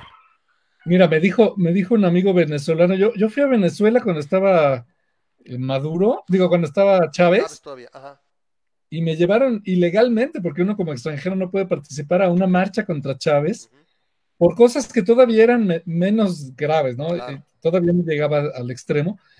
Y, y varios de esos amigos se tuvieron que salir de Venezuela y me cuentan la, la vida. Tengo otros amigos que siguen en Venezuela y también me cuentan sus penas. Pero el otro día puse una foto de- del puesto de periódico de, de- de la tienda de los tecolotes Ujú. Con la revista ¿Cómo ves? Y dije, ay, qué bonita se ve la revista ¿Cómo La ves? con su estrella, portada. la de estrellita. La de, Estrella, la de, la de la Dis- Dirección de Divulgación de la Ciencia de la UNAM. GDC. Eh, estaba la revista en medio de todas las otras revistas, pero destacaba la portada porque estaba muy bonita. Puse la foto y uno de esos amigos de Venezuela me dice, qué eh, melancolía ver un puesto de revistas Con tantas revistas. Aquí ya no hay eso. ¿No? Y me- te juro que se me salieron las lágrimas. Claro, sí, eso es a lo que me refiero. Entonces, se lo está llevando y se lo va a llevar más. Y depende mucho de que, pues, de alguna manera, esta gente que conocemos y que tú sabes que no hay bronca, o sea, ni, ni me voy a decir te lo dije, ni, o sea, una cosa es eso, pero realmente entender y decir, ¿sabes qué? No es un candidato, simplemente es la, la, la, la, o la idea que yo he escuchado y me parece bastante sensata es, mira, tenemos que tragar sapos y simplemente que te informes un poquito. ¿Sabes qué? en mi distrito lo que voy a hacer es, ¿quién va adelante? No, pues va Morena, pues votas por el que le pueda alcanzar el segundo lugar. Va adelante otro, hoy sabes que es del PRI, pues ni modo. O sea, votas por el que va atrás de Morena o porque le puede ganar a Morena, nada más. No hay de otra. E, esta vez vamos a tener que ir por el voto útil Sí. y por unirnos eh, con un objetivo común que es eh, eh, evitar que Morena siga destruyendo al país, porque es lo único que ha sabido hacer. Es que no encuentro, yo por ejemplo, el otro día platicaba con Memo fuera del aire, eh, ¿te acuerdas Memo, que platicamos? Y decía, es que bueno, es que a ver, tú dime, o sea, dices, ¿qué, qué, qué- qué realmente puede mostrar la, la llamada 4T? Eso como dices, mira, aquí estoy avanzando el país. Uno diría, por lo menos con este gobierno de pseudoizquierda, yo esperaría que ya hubieran avanzado al menos, vamos, cosas que, sea, que puedan perdurar en el futuro y que sean Sí, claro. difíciles de quitar. Que sabes qué? que El matrimonio igualitario ya estuviera, órale, ahí están ya las, las, las iniciativas duro y dale. Y ya hubieran pasado, güey, porque tienen mayorías. O, o- o- o- la adopción homoparental sin problemas, reducir los, los trámites de, de- de adopción, o, por ejemplo, este, pues el- el- lo de la marihuana llevan un año y medio ya con la 4T ahí. Con, Bueno, pero es que tú sabes que López Obrador no está a favor de, de la Claro que no, porque ese güey es todo menos de izquierda, ese güey se agarró porque ahí le Mm. dieron aire, porque ahí le Claro. dieron cómo, pero ese güey es de lo más conservador, es un evangélico mocho payaso, es un viejo retrógrada. Bueno, ahora volvió a salir este ayer, eh, ot- otra vez Milenio, perdón, Sí. pero Bueno, Roberto Blancarte, Ajá, en su columna, el, el- el experto en religión, ¿sí?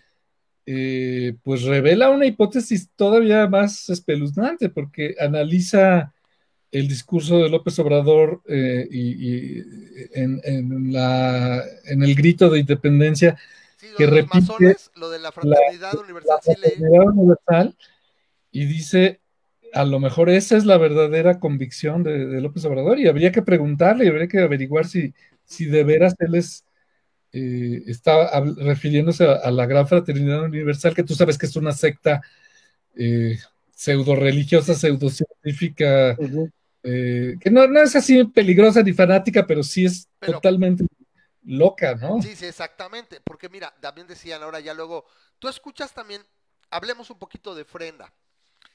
Estos cuates de Frena decíamos, es que están bien ridículos. Hoy sale un video donde se vuelan las casas de campaña y dices, madre mía. ¿Otra vez? Sí, pero es, pero dices, es lo que hay. Entonces, al menos no les voy a poner el pie, órale, dale por allá.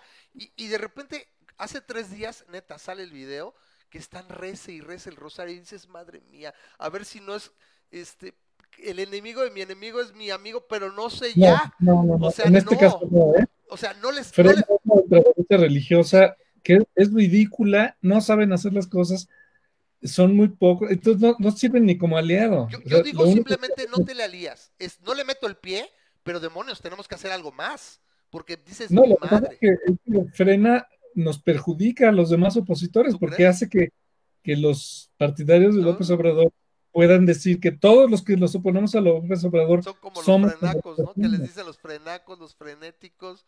Dices, es que alguien debió pensar. Mira, yo me acuerdo siempre de ese, de ese capítulo de Los Simpson, donde Homero está decidiendo el nombre de su hijo. Y se pone a pensar, fulano no porque le van a decir así, sutano no también le van a...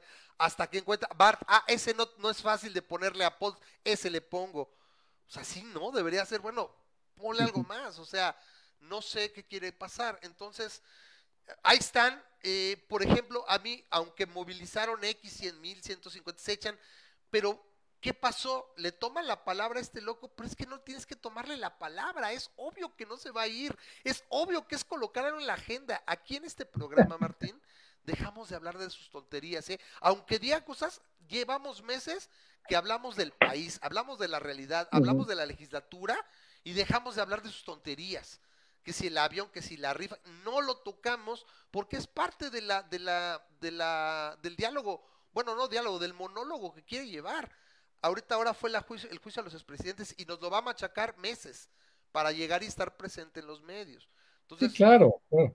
Y ahí está, te, da- te das cuenta de que en eso sí es un maestro, ¿no? En saber estar presente, dictar la agenda, un poco como Trump, ¿no? Yo digo que López Obrador es el Trump de cuarta. Ah, por Y- y supuesto. da, mucho coraje un que, chorro. que llevemos años hablando de Trump y años hablando de López Obrador cuando, cuando sabemos que, que no lo merecen, ¿no? Claro que sí, yo, yo lo, lo hemos platicado aquí, ¿verdad, Memo? 2016, oye, Memo, este, pues hablábamos, oye, pues qué pasó, mira, descubrimiento, se lanzó un nuevo que- cohete, eh, algo, y ahora nos tiene que ocupar esto pues, porque nos amenaza día con día. Entonces, hablando, por ejemplo, un poquito de lo de Trump, pues lo de su enfermedad, por ejemplo, que, que- que es una irresponsabilidad. Tú dices que, que, que Obrador no se cuida, yo no sé, yo creo que está encapsulado, a pesar de que está, creo que está más, más o sea, Trump fue más, más, eh, más salvaje y por eso se contagió. Pero yo digo que, que, que a Obrador lo tienen encapsulado. Eso de que se ha expuesto, yo no sé si tanto. Tiene mucho que yo no lo veo andar dando manos, etcétera. No lo sé, me puedo equivocar. En el caso de Trump, el eh, sí, pero, pero man- maneja la distancia, no sé. Trump, por ejemplo, eh, ahorita, por ejemplo, con la enfermedad y todo, yo estaba leyendo las encuestas que salieron ya después del debate y demás, parece que se ensanchó más la lo que vimos en el debate. Memo, aquí lo cubrimos, Martín, hicimos un programa, estuvimos cubriendo, y lo que vimos, ¿no? Yo tengo, mira, Martín, yo te comento. Yo tengo gente súper de derecha por los libertarios. Hay gente que es súper de derecha y yo los mantengo, ya los hubiera corrido, pero no, porque si los corro de mi timeline, los dejo, los desamigo, me encierro en mi burbuja de resonancia y ya no veo hacia afuera. Tengo que ver por los lados, ¿no? Entonces, acabó el, el, el- el programa, Memo, y neta, ¿eh? Lo mamaban, no, qué madriza le metió y todo. Y nosotros que vimos, la ecuanimidad poco no es ninguna maravilla, Biden, simplemente más institucional, más... Parece que para allá va, ¿sí? Y como tú lo dijiste, mi amor, yo no quiero que se muera, yo quiero que se recupere, que pierda y que allá, allá sí no hay de piña, ¿eh, Martín? Le tienen un expediente y por eso no se quiere ir. No es por el poder ni nada, es porque saliendo de la presidencia le tienen un expediente en Nueva York que, te- que lo- le va a dar dolores de cabeza. Hasta Entonces, la por eso lo- lo- iba a caer. como Pues gato agarrándose de un poste. Entonces, yo siento, y aquí lo hemos platicado, aquí no sé si te platicamos, también estuvo tu, tu tocayo este, Francisco Martín Moreno, Ah, no me diga. aquí que estuvo con quemar- nosotros en junio, que quiere quemar morenistas en la, en la hoguera. Sí, entonces, eh, ahí la pasamos bien, pero por ejemplo, es, coincidíamos. es un tipo muy simpático. Yo, yo sí, me repugnan mucho sus posturas políticas, pero este es muy inteligente y es, es un tipo que vale la pena escuchar eh, y dialogar con él, Ah, ¿no? si quieres. Y ves que, que, bueno, si te Ah. interesa y tienes el tiempo, te busco y te mando la liga del programa, pues si lo quieres ver, ahí está grabado, se quedó ahí. Pero algo que, algo que coincidíamos era que si gana Biden, le va a pegar a, a López Obrador. O sea, eh, no estaba, en- o sea, mira, desde el puro cálculo político, o sea, no tiene diplomacia ni nada.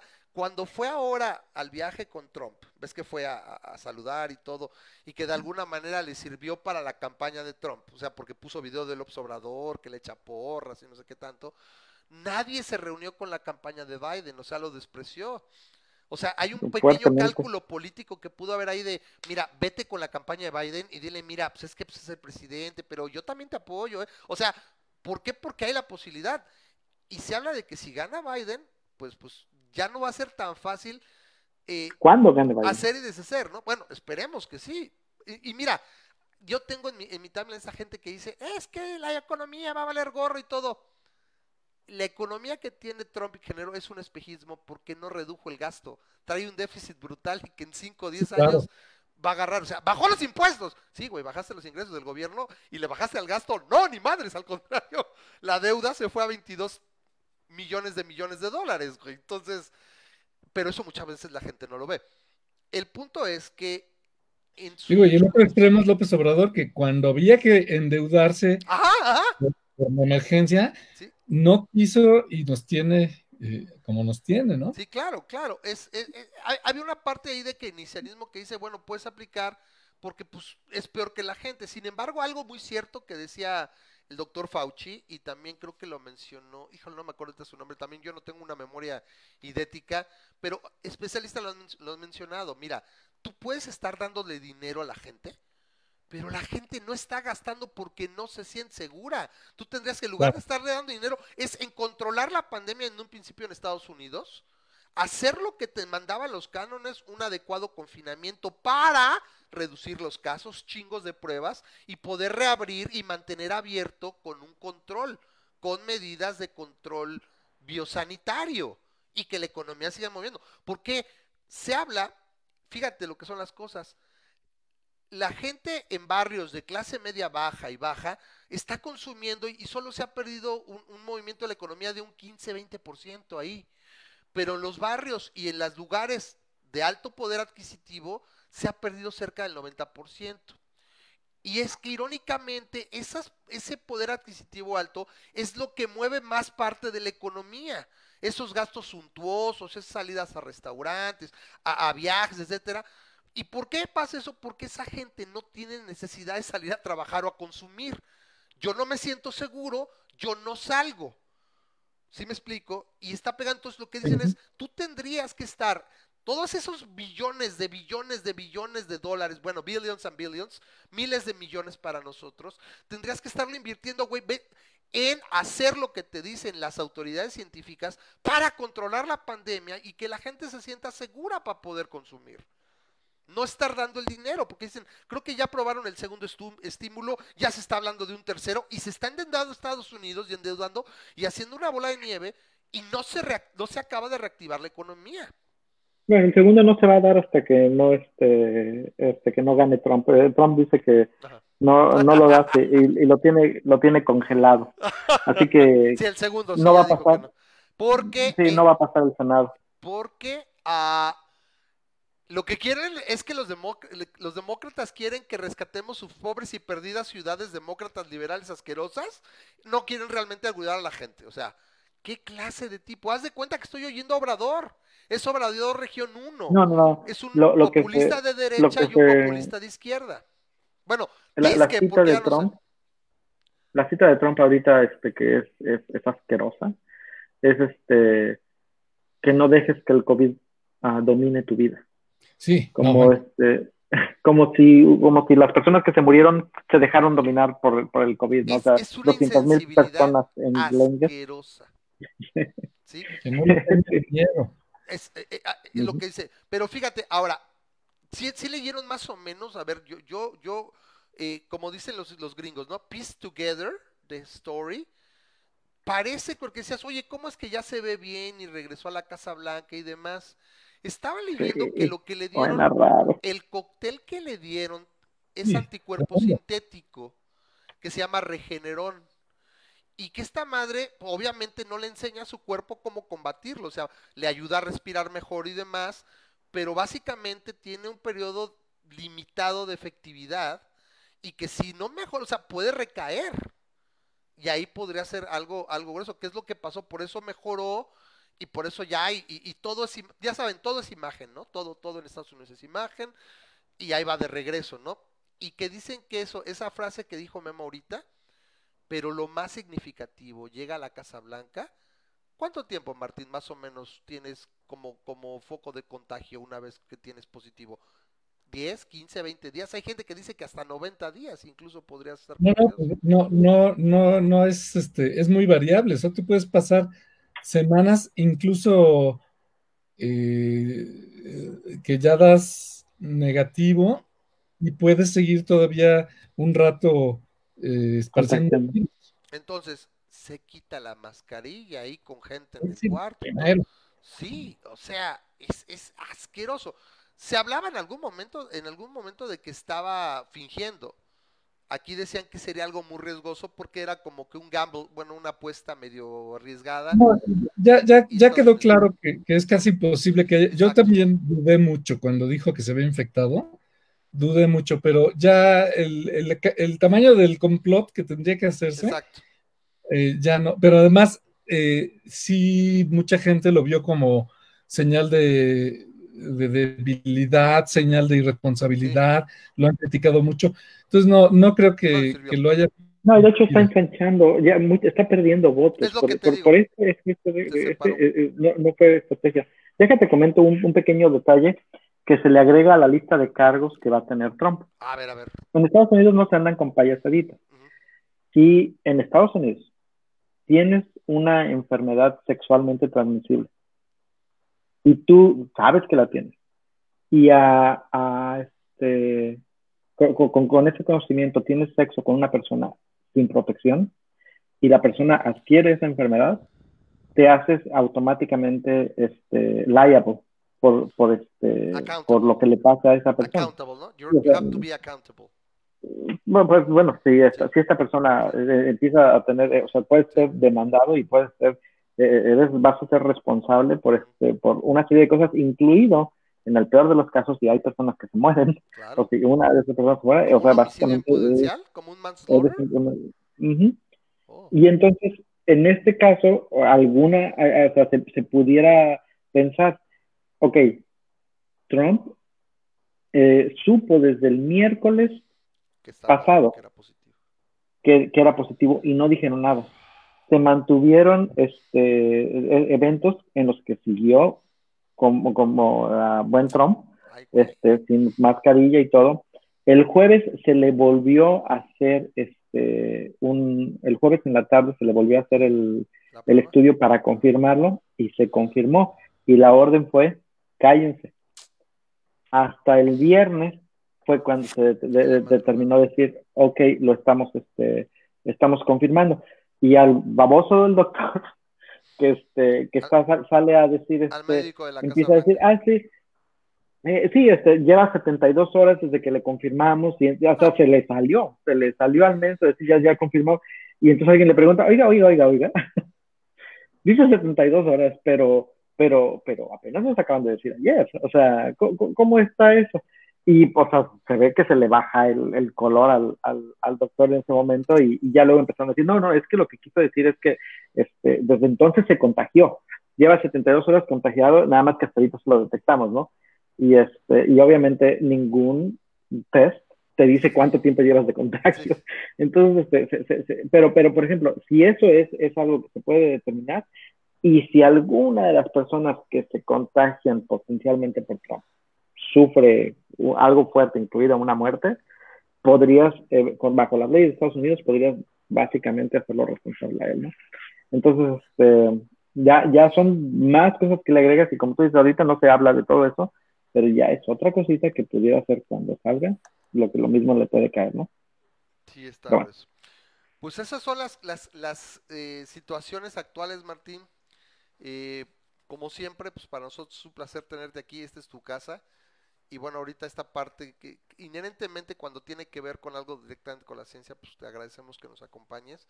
Muchas gracias. Te fijas aquí la, la plática pues gira en torno a, a todo. El, el, punto es como dijo Memo, podemos ser de, de ideologías, bueno, de tendencias políticas y distintas, pero siempre lo hemos dicho aquí en este programa, durante ya vamos para 12 años, ¿eh? déjame te digo, haciendo esta cosa. años? Empezamos en 2009. Wow. Así bueno, en Ramas empezó. Yo nomás Oye, me le pegaste como cuatro. Una última cosa que, volviendo a, a, lo de los fideicomisos y la ciencia, eh, el otro efecto terrible es que eh, vamos a perder toda una generación de científicos porque todos los jóvenes que en este momento estuvieran considerando estudiar una carrera o algo así, claro. Ah, bueno, no, no, no estudiar ciencia, claro, no me conviene, dices, claro. Para ser científicos sí. Se están cambiando de planes porque están diciendo entre la pandemia y la escuela online y todo eso, y luego que, que se está cayendo la ciencia y que ya no va a haber becas y que ya no va a haber recursos, pues va, vamos a perder una generación de, de, científicos, aparte de la fuga de cerebros que, que ya está viendo, este, todavía mm. no se nota, Entonces, pero yo ya tengo amigos que están buscando desesperadamente a dónde irse, hay ¿no? Hay que vivir, a lo único que no se acostumbra es a no comer uno, Martín. Entonces, entonces ¿no es a volar gaviotas? ¿No? ¿Ya? Pues, a volar gaviotas. No, no, no vamos, vamos a, a sufrir mucho este, el efecto de esto que se está haciendo, a menos que ya, ya vi que mañana se reanuda la discusión de, a las nueve. ¿Le pararon? De, ¿Le pararon? De, uh -huh. Le pararon por la toma de la tribuna sí. y, lo, y, los madrazos. Espero que haya videos porque yo quiero divertirme. Bueno, yo no se quiero... supone que el canal del Congreso estaba transmitiendo continuamente algo de... Mira, vivimos, mira, George Orwell nos dijo que en el 84 y que iba a haber cámaras en todas partes. Lo que no nos dijo fue que cada, cada uno de nosotros iba a ser una cámara. Entonces ahí va a haber cámaras, o sea, algo tiene que salir. Es- es- me parece imposible que no salga algo ahí, ¿no? Entonces empezaremos a ver, yo espero. Eh, pero bueno, si es así, Te mando saludos a la Pues audiencia. Eugenia Ya. Salazar, te Martín. mandan saludar, Martín. Ahí, Ay, saludos. Ah, Ahí para la próxima te digo, este, lo que voy a hacer la próxima es directamente te mando la liga para que también estés viendo el chat y no te mande yo a buscarlo, ¿no? Y ya está el Selmus. No, ya, ya lo abrí en el celular. Ok, sí, ahí está Cel. ¿Te acuerdas de Cel? Pues es también nuestro amigo. Sí, ahí estuvo, era sí. nosotros estuvimos ahí eh, organizando todo. Y ahí se queda la invitación para la próxima, Martín. Para nosotros siempre es un placer que, que nos acompañes. Y lo que yo quería decir hace rato, entrar tarde, pero eh, No, no coincidió que tenía una charla. Se suponía que acababa a las 10 y dieron las 11 y seguían preguntando. Sí, así pasa, ¿no? Aquí, bueno, le pregunto a la audiencia, ya no tenemos tanta, teníamos un poquito más de, tenemos hasta 25 eh, personas viendo en, en- en vivo, ahorita estamos con 12. Eh, pero les digo, si tienen alguna pregunta, por ejemplo, para Martín, pues, por favor. Eh, a fin de cuentas, lo que yo te decía, mira, aquí podremos decir, no estamos tan alejados, ¿eh? tampoco hay que, hay que ser francos, estamos mucho más cerca que alejados en cuanto a tendencias políticas y demás Sí, Pero sí, lo yo hemos- sé. lo hemos platicado aquí con los, con los amables invitados. Aquí hemos tenido, hemos tenido gente como tú, a Roberto Blancarte ha venido al programa, tuvimos a Richard Dawkins en algún momento, o sea, a- a- a- Wow. sí, entonces, pero al final siempre encontramos que, por ejemplo, tuvimos una persona hace poco, un amigo que vive aquí en Aguascalientes, porque ahora yo estoy acá, este, y que vino a defender el, el que él es provida, ¿no? Y estuvimos y nos dimos hasta con la cubeta y todo, y sin embargo al final, ¿sabes qué? podríamos sentarnos y encontrar un punto de convergencia para una realidad que tenemos siempre. Y yo siempre le he dicho, yo podré pensar de una manera, pero si la evidencia, si la realidad nos muestra algo, o sea, cuando la realidad y la, y la, y la Claro. teoría están en desacuerdo, la realidad gana, güey. Y sabes qué, bueno, tengo que yo ser lo suficientemente, eh, pues, pues, no, no quiero decir pragmático, Maduro. porque eso implica otra cosa. No, no, no, maduro, realista. Maduro, Sí, sí, claro. Bueno, es que eso es, eso es lo que tenemos los científicos y la, y la gente que estamos acostumbrados a pensar de manera eh, racional y crítica, que, que podemos cambiar de opinión y no tenemos problema con decir, ah, ok, este, estaba yo mal, ¿no? Ya, me convenciste. Eh, pero el gran fracaso que hemos tenido es que no hemos logrado eh, educar a los mexicanos, y bueno, no es un problema de México, es un problema del mundo, en ese pensamiento crítico, ¿no? De, de ser capaz de, de supeditar tus creencias y tus deseos a, a la a la realidad. A mí Pues me bueno, gusta ya. mucho para cerrar, para cerrar esta parte, hay una anécdota que cuenta el, Mitchell- el mismo Dawkins, no sé si lo ha hecho en un par de ocasiones, donde habla de que en una reunión que algunos estuvieron en, en Cambridge, eh, fue un, un científico estadounidense a, a dar una charla, una plática, una demostración de su investigación. Y básicamente esa investigación cuando termina desmentía o tiraba por la borda la investigación de mucha gente ahí que estaba ahí presente, ¿no? Uno de ellos, un científico británico, cuando acaba la presentación, se para, va, lo saluda y le dice, amigo mío, gracias. He estado equivocado 15 años. Y se dan la mano y se abrazan y todo el mundo aplaude. Ese es el ideal científico. Oye, pues, Claro. es que, o sea, Claro. la gente normal pensaría, oye, güey, o sea, pues, lo que invertí, lo que representa, ¿no? O sea, güey, qué bueno que, me viste, que pues ya no, ya no sigo echándole por ahí, ¿no? Ahora me voy por acá y, y- y se interesa. Y lo que yo quería comentar hace rato era esta parte de que, ok, no tenemos que ser lumbreras para poder aprovechar de manera importante la ciencia. Si tenemos científicos preparados, técnicos preparados, ingenieros preparados aquí, puedes aprovechar cualquier cosa. Oye, el mundo es global y puedes aprovechar y se pueden compartir. Lo estamos viendo ahorita con lo de COVID. Científicos alemanes con, con españoles están intercambiando información por la red y todo y se traspasan. Oye, yo descubrí esto y se, se escribió este paper y todo se está nutriendo y va a ser un conjunto a pesar de que lleven, lleven la punta algunos laboratorios, o sea, algunas iniciativas, se están nutriendo de todas partes y yo creo que es un esfuerzo conjunto. Oye, se, se me olvidó un, un ejemplo importantísimo de, de algo grande que sí se hizo en México, la colaboración del Gran Telescopio Milimétrico de la Sierra Negra de, de Puebla, eh, en el, des- bueno, en, en el, en, en Ah, generar sí, una imagen del agujero negro Sí. hace año y medio. Sí, sí, sí. este, ahí, o sea, eso es algo tamaño eh, premio Nobel, ¿no? Y se De tamaño Se galáctico. contribuyó ahí, sí, sí, sí. Y, y se hablaba de que estaba en peligro por los, este, los asaltos y por el crimen organizado. Ya no Sí, podían sí. ir los científicos, entonces ahí el Estado está fallando con su, con su, una de sus misiones más básicas de supuestamente existir, ¿no? O sea, también eso nos afecta a la incompetencia de este gobierno. Con toda la corrupción y con todas las broncas, pues estábamos mejor cuando estábamos peor, ¿no? Se supone. Así es.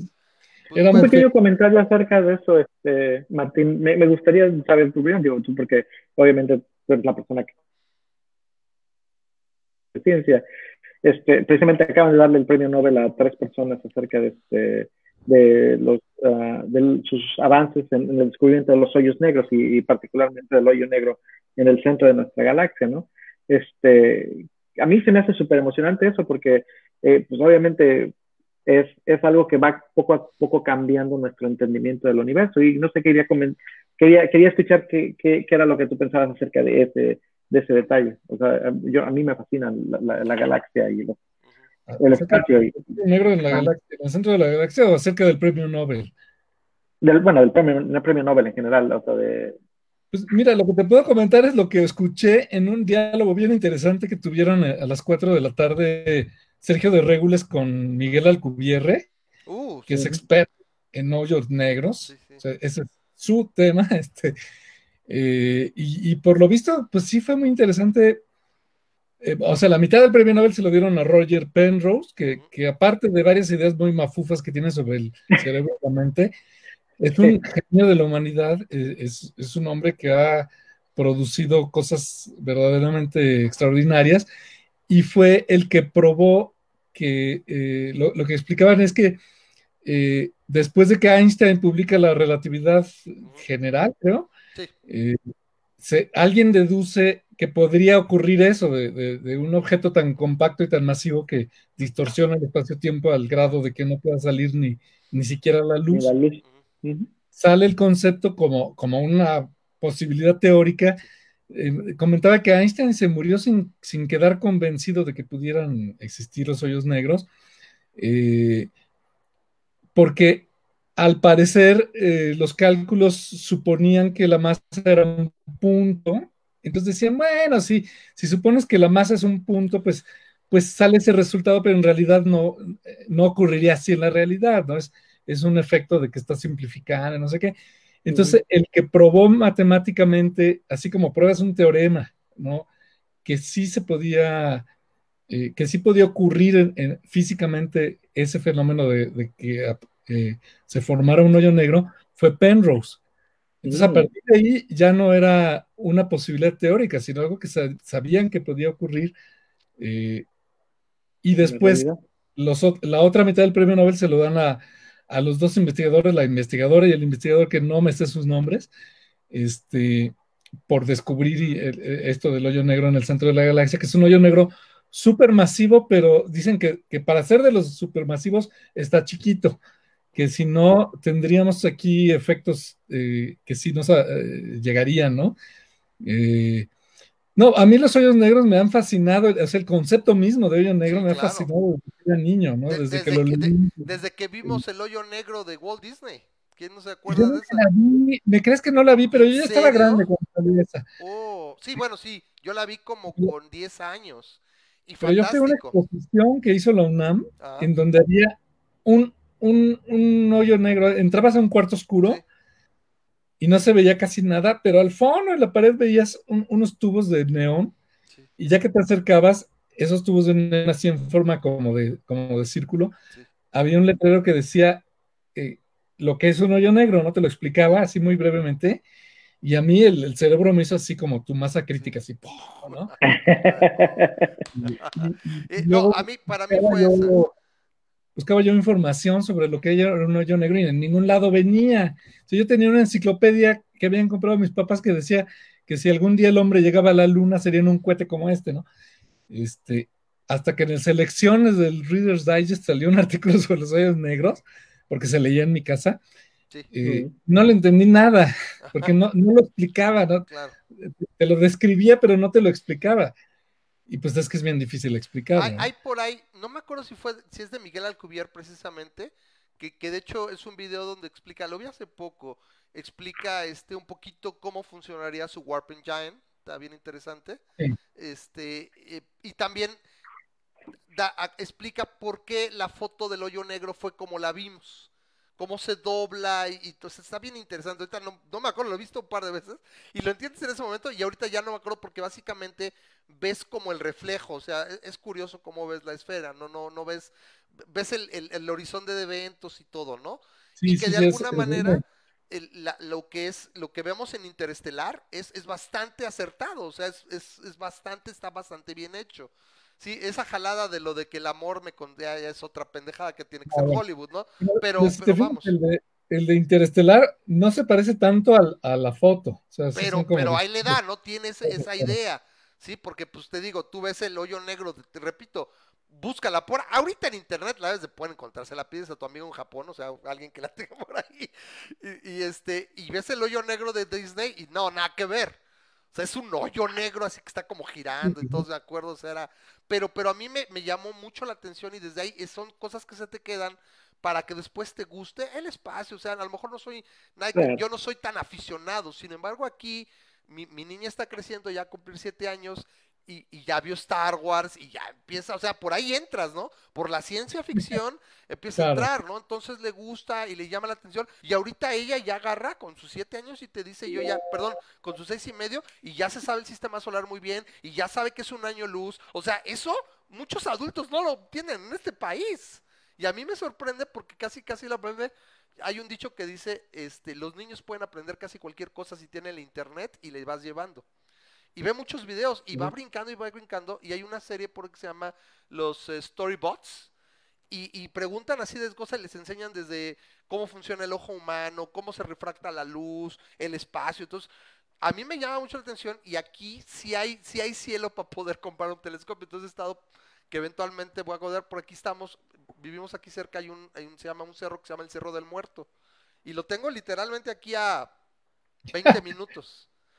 De hecho, de hecho hacen procesiones, se supone en Día de Muertos que este año no van a hacer, pero suben así con antorchas y este y es interesante, ¿no? O sea, lo que podría probablemente hacer.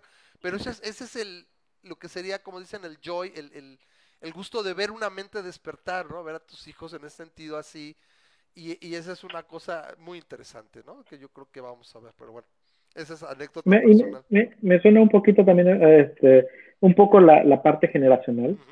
Eh, no, no sé lo que tú opinas, Martín, pero por ejemplo, a mí se me hace que eh, tú dices, eh, Ein- Einstein este, se murió sin estar convencido de lo de los hoyos negros, ¿no? Ah, puede ser un poco también el hecho es que, que quieras que no tienes un pensamiento de cómo funciona el universo y es dificilísimo cambiar tu paradigma. Paradigma, mientras, mientras los niños de la generación que sigue no, lo, no traen ese candado, y por ejemplo, yo siento ahorita, los, los niños ahorita, eh, que escuchen, si algunos empiezan a escuchar lo que está hablando de, este, de astrofísica o de astronomía, que hablas del, de la materia negra, de la materia oscura, bueno, en inglés de dark matter. Es, ese era, por ejemplo, un concepto que para mí jamás me lo presentaron en, Sí. en, en, cuando era niño. Y, este, y, y, y, y tratar de, de, de, entender el hecho de lo que es la, la antimateria o el, o el, dark matter o, o, todo eso que es algo que técnicamente existe en la realidad, pero, pero conceptualmente lo tienes que, que entender antes de poder.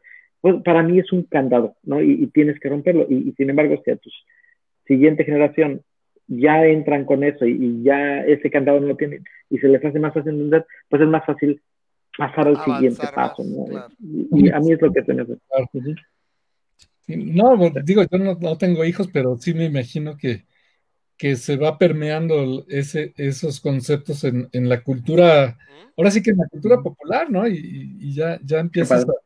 Claro, se simplifican y a veces claro. se deforman mucho, ¿no? Ahorita todo el mundo habla de paradigmas y de, de saltos cuánticos y cosas así, pero digo, a mí me emociona mucho que, que algo que a mí, yo creo que me inspiró así, una de las cosas para ser divulgador y es eso de los hoyos negros, sí, que le den el premio Nobel a eso, me, me te emociona, ¿no? Te pone la piel chilita, o sea, dices, oye, bueno. es algo que invirtió. Por último, este símil, por ejemplo, que, que hiciste ahorita que decía Club Penrose. Penrose, demostró matemáticamente algo, ¿no? Que a veces es, es bien importante esa situación y no todos podemos hacerlo. Y es parte de esa colaboración. Me hace recordar la historia de Faraday. ¿sí? Que Faraday no tenía la capacidad para hacer el cálculo para muchas partes de lo que fue su descubrimiento con el electromagnetismo. Y creo que fue Maxwell, creo que es Maxwell el que llega y le dice, a ver, güey, presta y yo te los hago y se los manda. Mira, güey, esto es el campo electromagnético y lo demuestra, ¿no?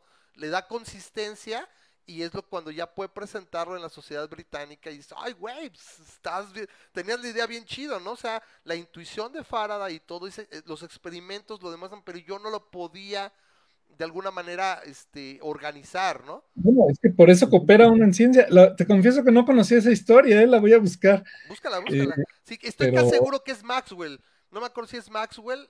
Y, y Pero, Maxwell, pero eso, eso es lo de todos los días ahora en ciencia, ¿no? O sea, quieres hacer algo, pero no sabes clonar genes o, o no sabes hacer estadística, pues te buscas a alguien que sí sepa y haces equipo, ¿no? Claro, claro. Y, y- y es una historia bonita en este caso porque Faraday ya iba para, o sea, ya iba para abajo, ya había dado lo que podía y empezó a tener situaciones, no me, no acuerdo si Faraday le da como cosas como Alzheimer, cosas, o sea, él empieza a tener un de- deterioro cognitivo a esas alturas y Maxwell va para arriba y Maxwell fue, si mal no recuerdo, y por eso digo que es él, porque Maxwell era un cuate acomodado, o sea, sus papás, su familia bien, hijo único, pero brillante. Y pues eh, se, se- o sea, destacan, ¿no? Y es esa parte que dices, eso es lo también bonito de la ciencia, o sea, no, no conoce clases, el que quiere descubrir y quiere entender, ¡pum! ¿no? Y esa capacidad de estar acomodado le permite a Maxwell decir, yo, yo lo ayudo y qué interesante esto, a ver, vamos a poner, saca el lápiz, haz de cuenta, saca lápiz y papel, a ver, vamos a poner y a ver, sacar las ecuaciones para demostrar lo que Faraday había investigado. Y se lo manda. Y aquí lo recibe, ¡ay, qué buena onda, ¿no? Y de ahí, de ahí se avanza mucho, ¿no? O sea, digamos que Faraday es, es este, el padre de- del conocer el electromagnetismo, pero, pero Maxwell, digamos que le hizo la chamba también, y, y- y entre los dos dan esa contribución, que pues ahorita pues la vemos en todos lados. O sea, Faraday está en todas partes, güey. O sea, es, una locura, Claro, ¿no? claro, claro. Oye, pues dice mi computadora que ya es la una de la mañana y que ya Vámonos me debo ya. ir a. Nos estamos despidiendo de hace rato. El que mucho se despide, Sí. no se quiere ir. Oye, este, ahí les, les, este, les, dejo como detalle bonito, nada más que dije que lo iba a mencionar, este, los Proud Boys eh, este, de, de Trump. Resulta que, este, ¿Qué que? Trump mencionó a los Proud Boys en el, en el debate, Ajá, para los que lo vimos, sí. en, lo- en los cuales le estaban diciendo, a ver, vas a estar en contra de, este, de, del, ya sabes, la supremacía, de los movimientos de supremacía blanca, vas a decirles que, que le bajen y todo eso. Este, se lo preguntó directamente el Wallace al Trump, y Trump lo único que se le ocurrió decir es, no pudo decir que sí, porque es Trump y no se, Sí. era la pregunta más fácil de contestar y decir, sí, claro, este, estoy en contra del racismo, casi, casi, ¿no? Y se le ocurrió decir, bueno, Proud Boys, este, que es el movimiento de supremacía blanca, Proud Boys, Ajá. este, manténgase bajo, ¿no? Y el chiste es que el Proud Boys tomó eso así como que, ay, este, el Proud Boys es básicamente un movimiento de supremacistas blancos. Ajá. Y este, que dijeron, ah, este, sí, este, aquí estamos, señor presidente, ¿no? Hicieron un par de, de olas. Y resulta que un, una persona, actor, eh, llamado George Takei, lo, conoce, lo reconocerán de Sí. su participación como en Star Trek. Y Claro. este, Y además, claro. este, inteligentísimo en sus tweets, activista gay, activista, este, bueno, pues dijo, dijo, este, a ver, chavos, vamos a, vamos a retomar el hecho de los Proud Boys, ¿no? Y empezaron a hacer el tag de Proud Boys, este, simplemente diciendo, pon fotos de, de ti, de tu pareja, de tu significant other, obviamente diciéndole a toda la comunidad gay. Pues resulta que cambió completamente el discurso, ¿no? Y si ahorita tú le pones hashtag Proud Boys, ves una bola de arcoíris por todos lados, una bola de fotos que representan el amor este, entre dos personas del mismo ah, género y este y le tumbaron fuertemente eh, eh, esa, esa retórica de odio que es básicamente la que estaba aquí de alguna manera manejando. Entonces es, es, es muy bonito, a mí se me hizo algo que quería comentar porque, porque fue una persona, o sea, en este caso yo hasta que el que dijo, a ver, vamos a tratar de retomar esto de otra manera, vamos a darle otro... otro Eso ya lo habíamos Y visto este- con otra situación. Y- Ajá. Y, si alguien, la verdad, la, la, la comunidad este, LGBT, TTTI, en Estados Unidos es muy activa y, y para eso se pintan solos. Y mira qué bueno. Sí. Qué bueno, qué bueno. O sea, Sí. está perfecto. Pero Ah, no sabía eso, voy a ir a buscar ahorita, George. sí, ponle hashtag Proud Boys, vas a ver que te, vas a ver lo que te sale. Va, va, va, va- es, es algo entretenido y te pones a ver y, en- y, y enojadísimos los Proud Boys porque diciendo que este, o sea, que básicamente lo, era un ataque completamente hacia ellos, o sea, ellos consideran que es un ataque, realmente nada más es una inundación. Sí, les enseñaron a su, su, discurso de odio, curiosamente, ¿no? Ahí es una, una, una muestra de, Trump- de Love Trump's Hate. Qué Pero. Pues bueno. Oigan, pues muchas gracias por haberme invitado y Siempre, perdón por llegar tarde. No, no, no. Estaba en esta charla, pero este, siempre que estoy. Oye, te quería pedir una de esas, este, Martín, a ver aquí, que aprovechando que estás por aquí, obviamente nos vemos pronto o en otra ocasión. Eh, ¿Tienes contacto con, con Miguel Alcubier? ¿Crees que le podrías por ahí pasar tú? Eh, ¿Sí? ¿Sí lo conoces? De Sí, que claro, un día claro. nos, nos- nos diera, porque yo no tengo el contacto, algunos los he ido obteniendo a lo largo de los años, y pues tenemos mucha gente, pero si tienes, ¿podrías pasarle una invitación? O me dice, o sea, hablarle con todo y que ella gusto. yo le pueda mandar un mensaje y que nos venga a platicar un poquito Sí, claro que sí. Cantadísimos. ¡Ay, ese va a estar buenísimo! Entonces, eh, Sí. nos, nos hablamos en la Tengo la semana. idea de que no le gusta desvelarse, pero no sé. Este, Ah, bueno, yo te paso el- programamos un poquito más verano, pero, o sea, ya, o sea, nada más es que me des la entrada y ya yo este, platico con él. Y por ahí estaría muy interesante. Muchísimas gracias, Martín. Gustazo, como Un abrazo, siempre. Martín. Nos Cuídate vemos, mucho. cuídate mucho. Mucho. Sale. Nos estamos Hasta viendo. luego, Si quieres, desconéctate. Ya nada más despedimos el programa. Gracias a todo el mundo que se desveló con nosotros. Estuvo bien interesante como ven el programa. De política, ciencia, se mezcla aquí de todo, pero estamos aquí para tratar de, de darle, eh, ahora sí que vuelo a la hilacha. Es un placer haber tenido aquí a Martín. Les decimos, cuídense mucho. eh, nos quedamos aquí de ver la próxima semana. Y eh, pues como siempre, aproximadamente a la misma hora. Bueno, empezamos un poquito más tarde porque estábamos esperando a Martín Verdamo. Pero bueno, a fin de cuentas ya pasó. Este, y no pasa nada. Nos vemos la próxima semana a la misma hora. Memo, gracias por acompañarnos. Gracias a ti, gracias a todos los que se nos velaron, así como tú dices, este, eh, gracias a, ya sabes, a Will, a, a Selmus, a, a Eugenia, a, a Eric, a Grisra, que seguramente se salió temprano, y este Sí, y a Grisha, todos los que se que Grisha conectaron tiene después. clase mañana temprano, entonces él como a la a las que como a las once y media, doce, rápido, vale. Eh, ahora sí que vale pifas, no tru- truena como chinapina porque si no no duerme. Supongo que en el, e- eventualmente no le tocará clase, pero le tocó la de balas que tiene clase tempranito. Entonces, pues ahora sí que nos despedimos. Muchísimas gracias a todos. Nos vemos la próxima semana y yo como siempre les digo, cuídense mucho. Bye bye. Bye bye.